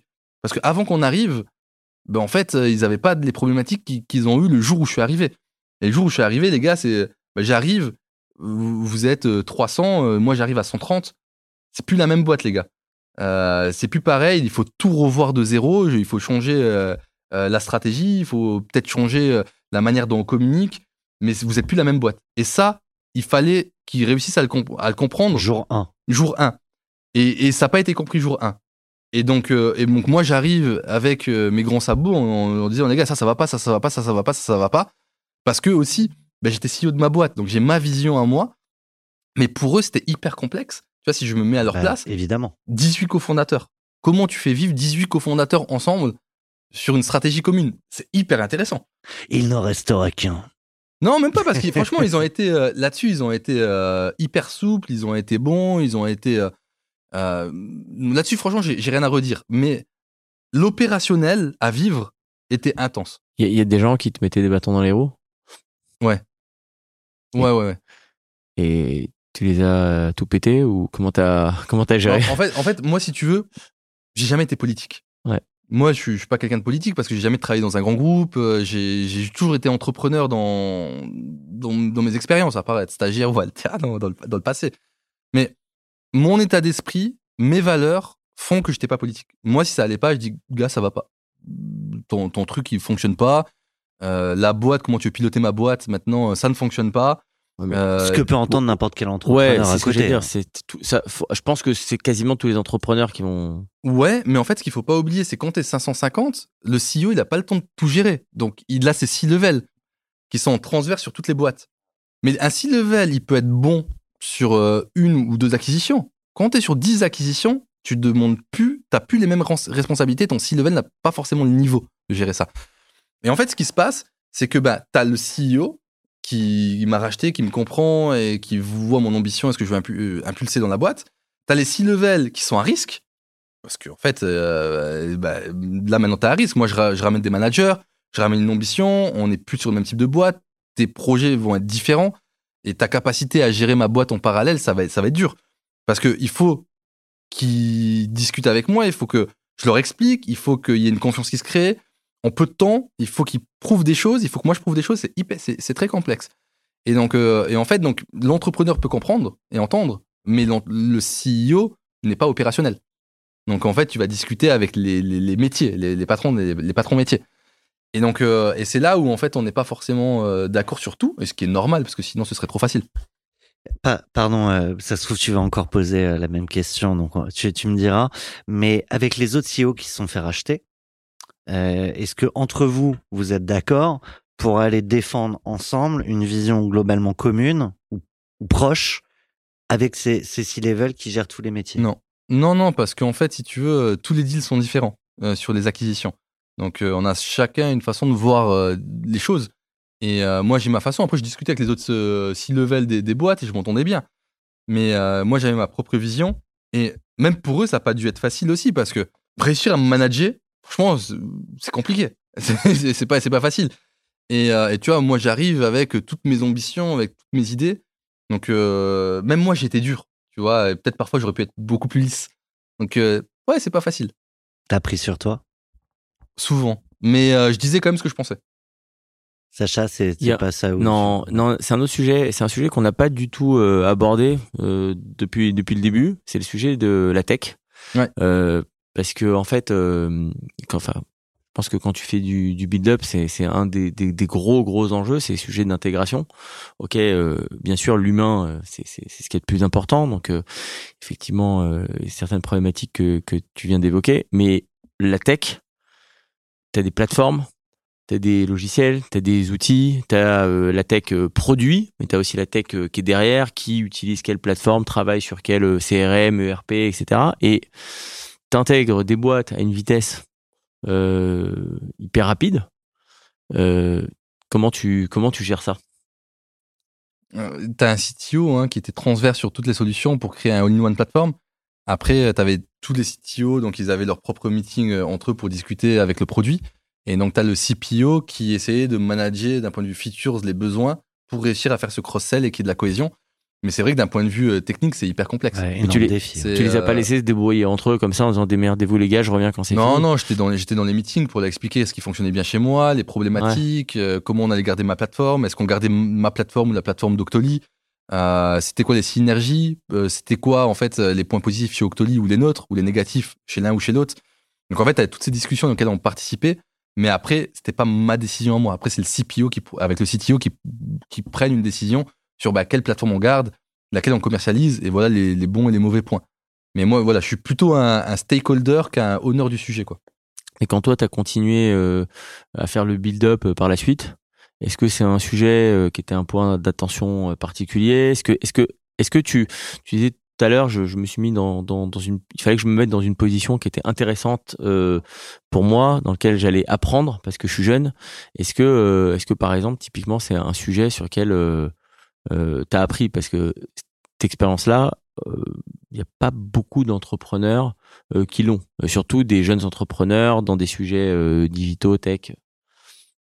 Moi, je suis hyper content d'avoir rejoint Skippers euh, parce que j'ai appris énormément de choses. Et en fait, tu vois, je suis resté un an et j'ai appris ce que je voulais apprendre. J'ai appris ce que c'était une scale-up. J'ai appris ce que c'était le build-up sur euh, 10 cultures de bois différentes. euh, comment on build euh, à l'international. Euh, tu vois, j'ai appris le remaniement du management des équipes, euh, des effectifs. Comment tu gères ça Euh, Comment tu gères la cross-sell sur les produits C'est quoi les questions que tu dois te poser euh, quand tu fais autant d'acquisitions Parce qu'ils en ont encore réalisé une là récemment. Je viens de signer un doc là. Mais euh, donc c'est hyper, euh, c'est c'est hyper, euh, c'est hyper intéressant. tu arrives à 130 dans une boîte de 300. Euh, au- à quel moment il y a plus de chapelle? Tu as les équipes qui se sentent ensemble. Est-ce qu'à un moment, il y a une synergie plus globale qui se crée ou inévitablement, tu continues de garder ces chapelles? Ouais, alors ce que j'ai fait pour continuer de solidifier les équipes, euh, une fois qu'on a réalisé la vente, j'ai créé, euh, bah, j'ai organisé un team building euh, en Irlande à Dublin avec mon concurrent, euh, donc euh, ceux qui étaient basés en Mhm. Europe et nous, pour déjà solidifier en fait, parce qu'en fait dans tout le build-up, il y avait un build-up aussi. C'était le concurrent Octoly et nous. Et donc en fait, donc on est parti à Dublin pour fêter un peu tout ça ensemble, pour créer des liens. Et après, c'est comme ça, ça allait être beaucoup plus facile de créer un build-up entre nos deux boîtes et le reste du groupe. Euh, mais ouais, on, donc on, on a fait les monthly pitch, euh, tu vois, on était souvent présents au bureau avec les équipes pour répondre à toutes les questions. Et on essayait de, de garder ces valeurs-là, mais après, il y avait une question qui se posait au comité de pilotage de, de, de Skipper, c'était comment fédérer les nouvelles personnes qui sont arrivées dans le projet? Est-ce qu'on fait voter des valeurs? Est-ce qu'on change les valeurs? C'est quoi la nouvelle image de marque qu'on veut communiquer? Sur quel type d'image qu'on veut aller? Donc on s'est fait aider sur, avec une société, une agence pour le branding, euh, pour expliquer notre vision, la nouvelle vision et le CEO qui a été mis en place également, parce que le, Olivier Mouillet est devenu chairman, il y a eu un nouveau CEO qui est, qui est arrivé. Et donc, euh, le rôle de Marc, c'était Tu, tu peux le nommer. Hein. Ouais, Marc, euh, Marc Bonamour, qui, est- qui était là pour donner une nouvelle impulsion et vision à la boîte. Et, euh, et ça a fait du bien aussi, parce qu'en fait, ben, il arrive, les gars, voilà, on monte un build-up, je suis là pour driver cette histoire. Et tu reviens avec ce, ce sujet de faut tout casser et faut tout reconstruire. Moi, c'est mon état d'esprit, parce qu'en fait, une boîte à 100 ou 500, c'est pas la même boîte. Une boîte, un build-up ou 10 build-up, c'est pas la même chose. Une boîte qui est que présente en Europe ou aux US également, c'est pas la même chose. Et, euh, et donc, tu casses les cultures, tu casses les valeurs et tu reconstruis une nouvelle histoire. En fait, tes salariés, qu'est-ce qu'ils veulent? Ils veulent une histoire. Ils veulent que tu leur racontes une histoire, ils veulent une motivation au quotidien.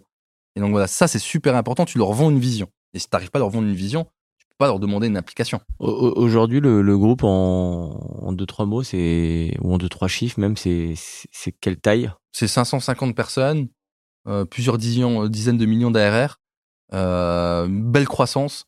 Franchement, ils ont réussi le build-up, ils ont fait du beau boulot. Ça a été dur, mais euh, tu as une croissance euh, depuis que je suis parti année par année. Donc, euh, ouais, c'est non, c'est super. Bon, bah, globalement, tu, m'aides, tu aides fortement mes transitions. T'es parti. Euh, juste si on peut parler du, du dernier, de la dernière phase, celle où tu, justement, tu vas quitter la boîte. Euh, il se passe quoi dans ta tête euh, jusqu'au moment où tu vas quitter les bureaux physiquement pour la dernière fois? Ouais, ça me, ça me fait un pincement au cœur. Euh, alors, c'était pas un projet de cœur, comme je, comme je l'ai expliqué à Ouais. Force Marketing, mais je me suis attaché aux salariés. Je suis attaché à l'histoire, aux salariés, à bosser beaucoup. Donc, le jour où je sais que je pars, ça me fait bizarre. Et c'est, euh, mais qu'est-ce que je vais faire? Et surtout que mon cofondateur Sylvain m'avait dit qu'il voulait pas se relancer dans une aventure. Il, a décidé d'écrire un bouquin, mais euh, pas de se relancer tout de suite dans une aventure. Et lui, il voulait rester? Non, il est parti en même temps que moi. ok. On est parti ensemble. On a fini la C'est première un année. deal entre vous, euh, si tu pars, je pars? Ouais, grosso modo, on disait qu'on voulait partir, euh, qu'on n'était plus à l'aise dans le projet, qu'on souhaitait partir. Donc, on s'est mis d'accord avec eux pour partir, euh, tu vois, euh, de la bonne façon. Et on avait fait un an d'accompagnement, donc en soi, il n'y a pas de problématique. Et, euh, et donc, en fait, je me suis dit, Sylvain a son projet d'écrire son bouquin, mais moi, j'ai pas de projet. Qu'est-ce que je vais faire? Et donc, ben là, je passe six mois à. On va, on va parler de la suite et de la, nouvelle aventure. Mais je reste sur cette phase où tu es, sur le point de partir. Déjà, comment tu l'annonces euh, au, au repreneur? Euh, bah, je discute avec le CEO et je lui dis que euh, c'est une question de Donc, moi. avec le nouveau CEO, avec Marc. le nouveau CEO Ouais. Marc. Et je dis, écoute, moi, c'est une question de moi, je suis plus forcément à l'aise dans le projet. Donc, je, de- je discute avec lui euh, de- du timing. Et il me dit, bah, écoute, euh, ça, c'est le bon timing. À partir de septembre, c'est le bon timing pour que tu puisses partir. Et je dis, écoute, bon, ben, ça me va, on, on va faire comme ça. Et donc, à ce moment-là, on décide, de, on décide de quitter le projet. Mais ça se fait en discussion. Ça se fait en discussion avec lui. Il y a l'annonce que tu as faite au collab pour leur dire que tu allais revendre. Ouais. Et il y a l'annonce que tu pars. Ouais, pour l'annonce où on partait, euh, bon, on l'aura annoncé. euh, je pense, on n'a pas fait un meeting euh, au global pour l'annoncer. Donc c'était plutôt, euh, c'était au compte-goutte et après le, le groupe l'a fait, euh, l'a fait à sa sauce. Mais euh, moi, c'était super. Ils ont organisé une soirée de départ pour Sylvain et moi. On était tous ensemble.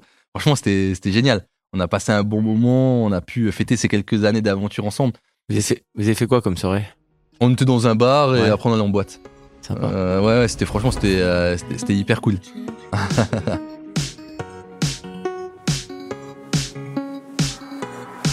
Je vais te faire kiffer les week-ends, ma jolie. Elle me parle plus du quartier, du shit, de la police. Toute la semaine comme le J en folie. Je fais des cendriers, canettes dans l'audi. Je passe les vitesses aux palettes vers Conti. Vas-y, garde-moi la barrette, là je suis en conduit. Comme à l'ancienne, je mets le polo crocodile. Bronzage doré à l'huile de cocotier. Voyager jusqu'au Nirvana, hôtel 5 étoiles, prendre le petit déj en pyjama, faire un petit tout sur le mont Fujiyama, faire le tour de la Thaïlande dans 500 Yamaha. Et donc, euh, tu passes les vitesses au volant maintenant? Ouais. Fait que je la pose cette question. Donc nouvelle vie. Ouais, nouvelle vie, ouais. On va dérouler sur toutes les kiffances qu'il y, a- pu avoir euh, sur, euh, sur cette nouvelle phase de ta vie. Euh, et parmi dans cette nouvelle phase, il y a aussi des nouvelles casquettes. Celle de Béa, d'investisseur, je crois, et ben, Julien, le marchand, qui est banquier corpo chez notre partenaire Neufly, je crois. Tu as une question hein, sur ce sujet? Ouais, exactement. Je me demandais sur la partie, sur ton activité de Business Angels, euh, comment tu sélectionnais les, euh, les cibles qui t'intéressaient? Est-ce que c'est l'équipe? Est-ce que c'est la capacité d'exécution? Euh, Et comment tu, te servais de ton expérience d'entrepreneur pour, les sélectionner? Ouais, généralement, comme je me positionne sur des boîtes plutôt early stage, j'ai regardé la capacité en fait de- des cofondateurs à travailler ensemble, l'ambition qu'ils vont avoir, et en fait, j'ai envie de me voir à travers eux. Donc, j'ai envie de me dire, bah, c'est Dorian il y a cinq ans, quand il a débuté son projet avec toutes ses motivations et ses ambitions, et ils ont envie de réussir. Et donc, je vais vraiment me baser là-dessus. Après, euh, ce qui est super important pour moi, c'est de rentrer avec un fonds ou avec des amis, parce que être business angel, c'est pas mon métier. Donc, je vais pas être le meilleur à sélectionner en fait des boîtes, à faire une étude de marché, à les challenger en détail. Tu vois, on va avoir un call de une heure, je vais peut-être voir le produit, j'ai posé mes questions. Mais c'est très compliqué de réussir à investir dans la bonne boîte. Et donc, pour essayer d'avoir des bons dossiers, euh, moi, j'essaye de passer par les fonds d'investissement dans lesquels j'ai investi dedans en tant qu'LPIS pour voir des dossiers, avoir des retours des investisseurs que je connais bien, qu'ils ont fait ce travail-là d'analyste. Euh, et ensuite, potentiellement, si j'ai un fit avec les founders, me dire, bah, je rentre dans le dossier. Mais c'est hyper, hyper compliqué. Donc, euh, je me laisse driver par la motivation des founders et par l'expertise de personnes que je connais. T'es un peu comme Tony Parker dans Qui va être mon associé, qui aime bien investir, mais aux côtés de quelqu'un, ça, ça Ouais, rassure, ouais. ouais, ça me rassure. Et, euh, et en fait, j'ai pas envie de rentrer dans une aventure seule. En fait, j'ai envie d'être avec des copains et quand on mange ensemble, on se dit ah ouais, mais t'as vu cette boîte là, regarde où ils en sont aujourd'hui, regarde les problématiques et ça nous permet de challenger ensemble, de discuter et quand on se regroupe avec les, cofondateurs de cette boîte là, être ensemble avec les business angels que j'apprécie. Euh, mais c'est vrai qu'elle est seule, pourquoi pas, mais un, je prends plus de risques et deux, je trouve que c'est moins fun. On entend tous les invests nous dire moi ce que je regarde en premier c'est l'équipe, l'équipe, l'équipe, ce qui est vrai. C'est vrai. Euh, Sinon hein. tout le monde le, le dirait pas. Tu, tu l'as dit aussi. J'ai envie de me retrouver en eux. J'ai aussi envie de de voir leur capacité à travailler ensemble. Et alors quand tu dis ça, je me dis mais je sais pas. Il a une question euh, euh, un peu euh, un peu évidente ou, ou subtile pour arriver à détecter ça? C'est pas facile. Enfin, Non, sur le papier, tu pitches, euh, tu passes à limite euh, Ouais. une demi-heure, une heure avec euh, un duo, un trio d'entrepreneurs. En, en réalité, ça reste quand même du, du doigt mouillé, non? Ouais, mais tu as des questions que tu peux poser comme la répartition du capital. Pendant combien de mois vous pouvez ne pas vous rémunérer? Euh, Est-ce que tu peux ne pas te rémunérer pendant six mois, pendant un an? Toi, tu peux le faire, mais est-ce que l'autre, il peut le faire aussi? Hmm. C'est quoi ton ambition sur cette boîte à toi? Et après, c'est quoi ton ambition à toi? Euh, euh, Pourquoi vous avez décidé de lancer ce projet ensemble? Qu'est-ce qui vous drive au quotidien En fait, tu vas poser plein de questions pour comprendre est-ce qu'ils ont une synergie entre eux? Est-ce qu'ils répondent la même chose? Est-ce qu'ils ont les mêmes valeurs, les mêmes ambitions? Ouais, C'est pas une science exacte, mais ça me donne en tout cas des billes pour réussir à me faire une idée. Bon, tu vas venir euh, de l'autre côté du micro pour poser les questions avec nous. Et sinon, t'investis dans quoi d'autre aujourd'hui? Euh, j'ai euh, j'ai fait des investissements dans l'immobilier, Ouais. principalement. Euh, et après, donc start-up, fonds d'investissement, mais voilà, c'est euh, c'est là où je me suis concentré. En fait, dans du risqué et du non risqué. tu l'as dit en entrée hein, euh, tout à l'heure. euh, je viens d'une famille euh, dans un coin ouvrier. J'avais cette envie de gagner de l'argent. Est-ce que tu as des, des coups un peu de, de folie? Tu, tu l'as eu ta Ferrari? J'ai pas acheté une Ferrari, j'ai acheté une Porsche Cayenne Turbo S euh, pour me faire plaisir. En fait, j'ai pas pris une voiture une- de sport parce que j'ai un bébé de 6 mois et dans la Ferrari c'était compliqué. et donc finalement j'ai pris une voiture un peu plus familiale mais qui reste sportive quand même. Mais euh, mais ouais, j'ai pas encore acheté la Ferrari. Ce sera peut-être le, le deuxième achat pour me faire euh, pour me faire kiffer. après la, Ouais, prochaine, après la prochaine boîte Quand tu vendras la prochaine Ouais, je pense avant. mais, mais, mais je reste sur, sur cette notion d'où tu viens. Euh, est-ce que, euh, je sais pas, t'es, enfin, le gap entre je viens de nulle part et du coup j'ai pas forcément de moyens à j'ai des millions. Euh, déjà comment la famille le, perçoit, euh, peut-être les copains aussi. Ouais, c'est une super bonne question. Premièrement, je, suis resté euh, terre à terre. Je sais d'où je viens, je sais les difficultés que c'est de gagner de l'argent. Donc en fait, ce qu'il faut avoir en tête, c'est que la voiture, je viens de l'acheter, alors que ça fait deux ans que j'ai fait le cash out. Donc en fait, je me suis pas pressé. La première chose pour moi, est-ce que je vous l'ai dit, j'ai eu peur, et donc j'ai dû réinvestir mon argent pour être sûr de pas le perdre avant de me faire plaisir. Donc comment je me suis fait plaisir? De plusieurs façons. J'ai fait une donation à mes proches. Donc c'est le premier truc que j'ai fait avec l'argent. Deuxième des C'est- trucs, les proches, c'est les parents, euh, Mes la parents et mon frère. ton frère. Ouais, mes parents et mon frère, donc j'ai fait une donation. Euh, pour euh, les parents de ma femme et ma femme, euh, j'ai fait partir tout le monde en vacances en Laponie. Après, j'ai rien fait d'autre en kiff. C'est-à-dire que j'ai acheté euh, de l'immobilier pour vivre dedans et de payer un loyer. Euh, donc on peut dire que c'est un kiff et je me suis fait plaisir, mais je l'ai vu plutôt comme un investissement. Parce que finalement, en fait, j'aurais pu vivre dans quelque chose de plus grand avec un loyer plutôt que d'acheter un truc à, à Paris euh, beaucoup plus cher et plus petit. Oui, mais c'est chez toi. Mais c'est chez moi mais je le vois pas comme un kiff. Je le vois comme un investissement, tu vois.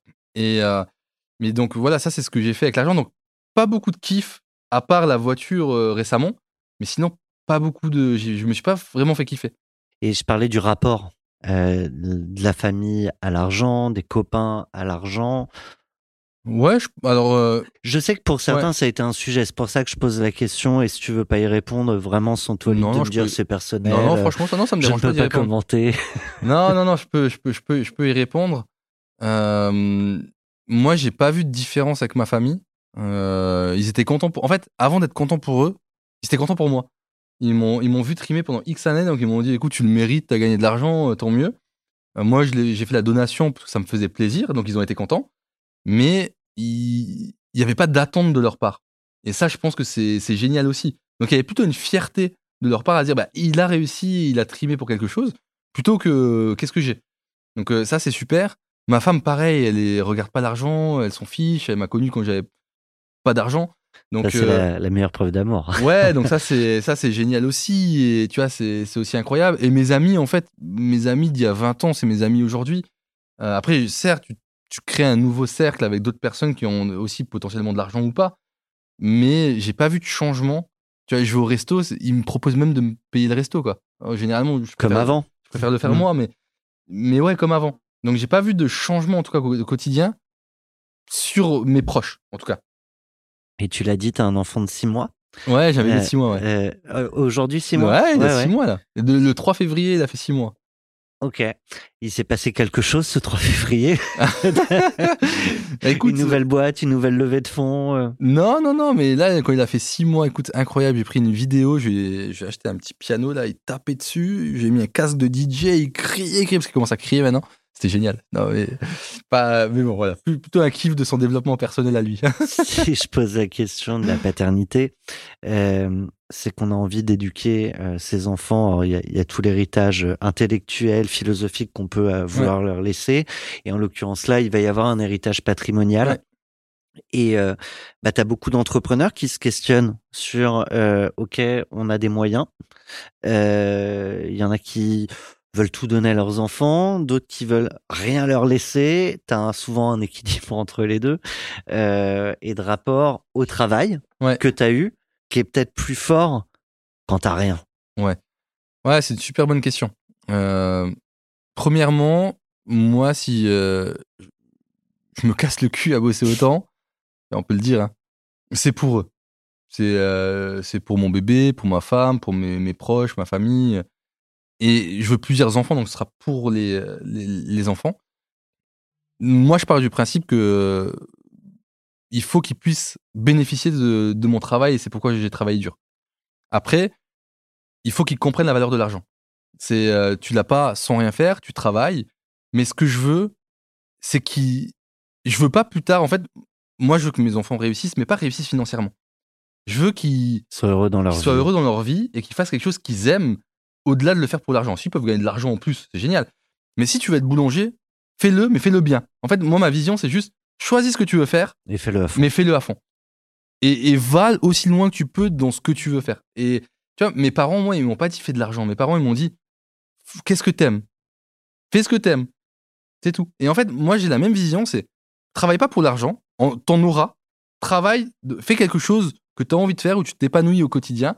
Et quand tu, tu viens me voir, ou quand je viens te voir, euh, bah, quand il sera un peu plus grand, mais à tes matchs, euh, euh, quel que soit le sport, hein. mais je viens, bah, t'es content parce que t'as fait ton sport et t'es content. Si t'es artiste, euh, t'as as fait quelque chose, tu, tu me le montres, t'es content. Fais juste quelque chose que t'aimes, mais fais le bien. Et je veux pas qu'il foute rien, quoi. Fais le bien, Mhm. fais quelque chose, mais fais le bien. Ça, ça me rappelle un échange avec Paulin Pasco, je sais pas si tu connais, de- d'agroéconomie, euh, qu'on a eu sur 40 nuances de Next, qui est fabuleux. Je recommande l'épisode. T'as Et- vu la et- cross promo? Grave, c'est génial. T'es un fidèle auditeur de Trop- 40 nuances de euh, Next. Fidèle. Et, et toi, Dorian, t'étais un fidèle auditeur de Cash Out. Et 40 nuances de Next aussi. hein, Aussi. ouais. Tu, tu veux nous faire un petit moment promo parce que la dernière fois on devait le faire avec Alexandre euh, Lecht et euh, on, on l'a pas tourné. Non, mais écoute, euh, génial, Cash Out, moi j'adore. Ce que je te disais, c'est que attends, je précise que t'es pas payé, donc euh, on paye pas les influenceurs. hein. T'aimes le produit, t'en parles. T'aimes pas, t'en. Mais je suis pas si influenceur, veux. je suis euh, personne lambda qui, euh, qui écoute. Non, mais j'adore, j'adore, j'adore Cash Out, j'aime beaucoup ce que vous faites. C'est pour ça que j'étais content de venir participer également euh, aujourd'hui. Et nous, on était ravis de t'avoir. Il y a hum, une chose qui est certaine, tu disais, moi, je veux leur montrer la valeur travail. Tu aurais pu t'arrêter là, en vrai. Moi, Tu j'aurais aurais pu, ouais. t'arrêter et pourtant, tu relances une boîte. Hmm. Ouais, j'ai lancé Zelic il y a un an, fait- ouais. avec un Q à la fin. avec un Q. The pour Zénith, la chose lointaine que tu peux apercevoir. Euh, IQ pour l'intelligence et Cell pour la vente. Donc Zelic, c'est une solution qui veut révolutionner le métier du commercial. Parce qu'aujourd'hui, il passe 60% de son temps, 70% de son temps à faire de l'administration, donc de l'admin, à faire ses tâches. Et nous, on veut automatiser le métier. On veut créer le premier copilote AI du sales pour les rendre beaucoup plus performants. Et donc, on a, levé 5 millions en deux semaines en janvier 2023 quand on a lancé la boîte. Aujourd'hui, on est 30 et on commence à commercialiser notre outil. On a une croissance qui est forte et, euh, et ouais, je, je vais aller encore plus loin Tu vas tout péter. Et je vais tout péter. J'adore. Je vais tout péter avec cette boîte. J'adore.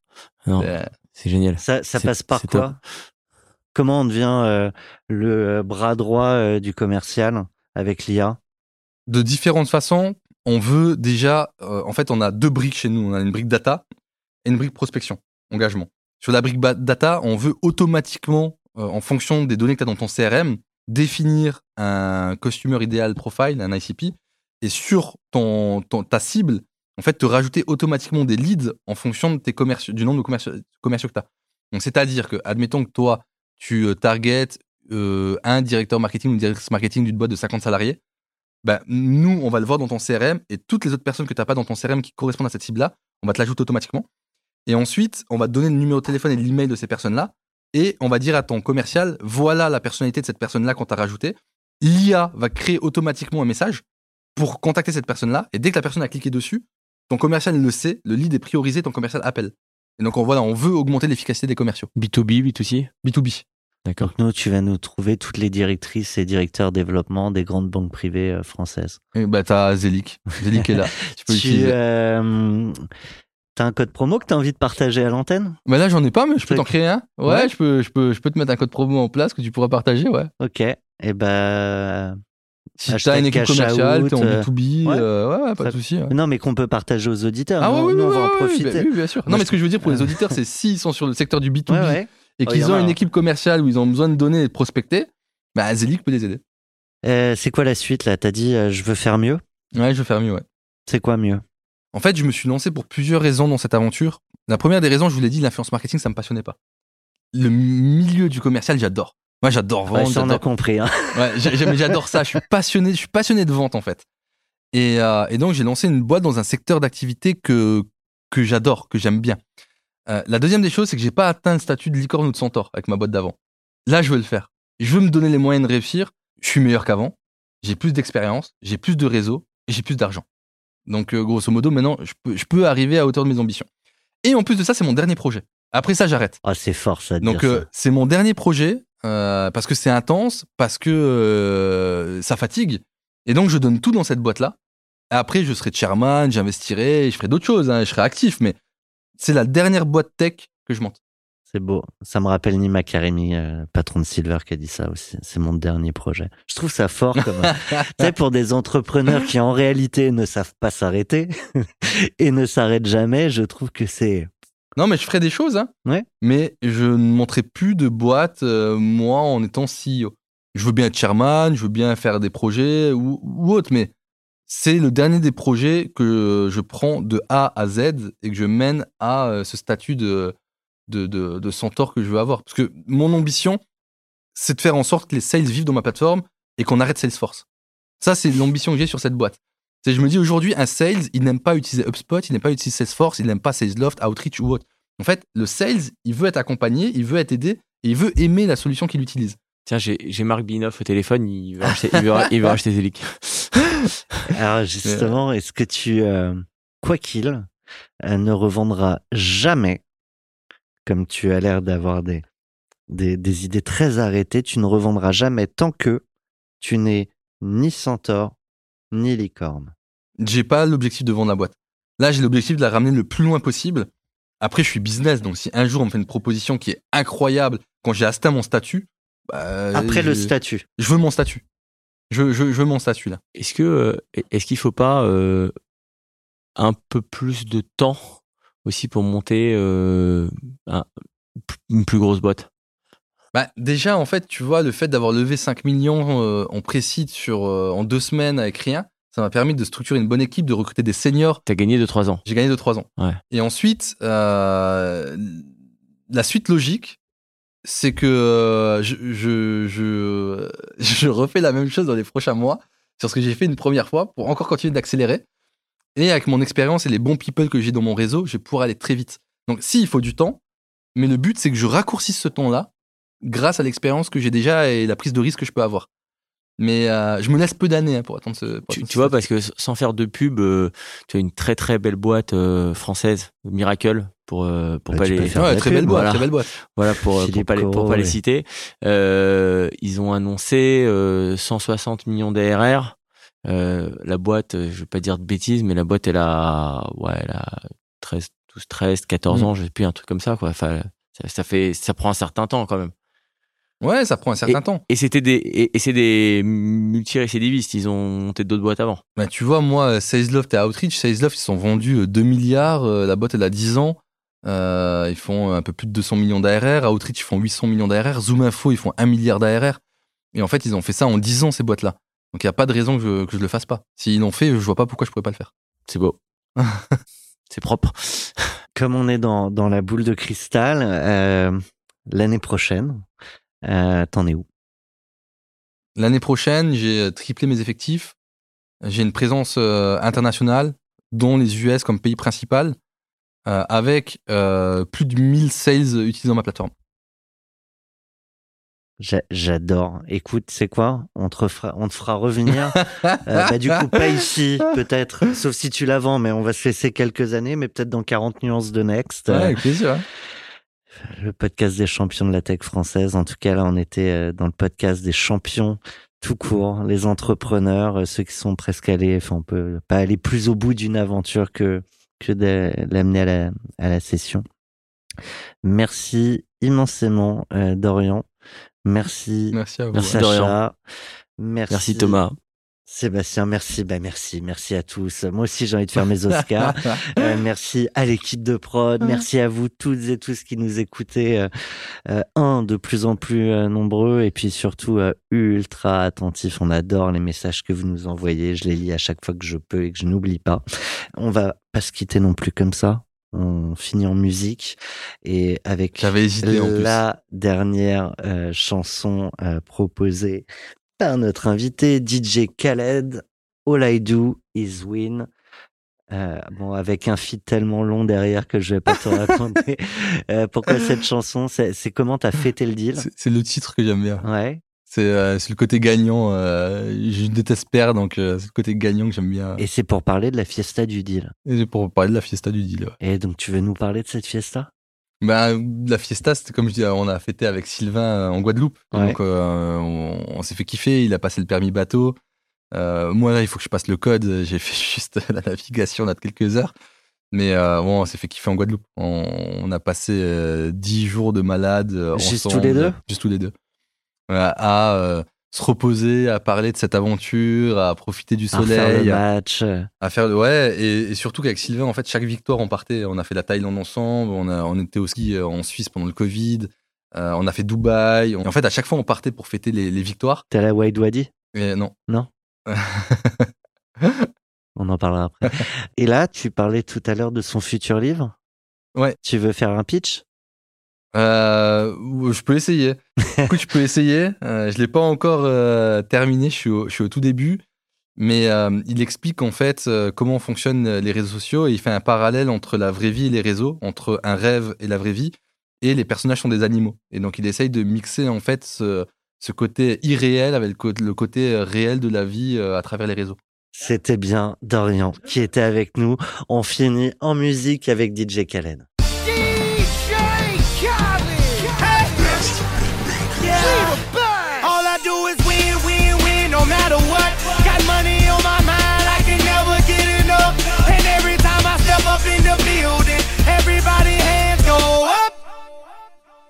And they stay there, and they say yeah, and they stay there. Cause all I do is win, win, win. And if you going in, put your hands in the air, make 'em stay there. Luda, Ludacris going in on the verse cause I never been defeated and I won't stop now. I'm in the sky for the homies that ain't making it, my folks locked down. I never went nowhere. What they sayin' loot is back. Blame it on that contour. The hood call it Ludiac. And I'm on this foolish track, so I spit my foolish flow. My hands go up and down, like strippers' booties go. My verses still be serving, tight like a million virgins. Last time on a college remix, now I'm on the original version. Can't never count me out, y'all better count me in. Got 20 bank account. Accountants count me in. Make millions every year. The South champion. Cause all I do, all I, all I, all I, all, all I, I do is win, win, win, no matter what. Got money on my mind, I can never get enough. And every time I step up in the building, everybody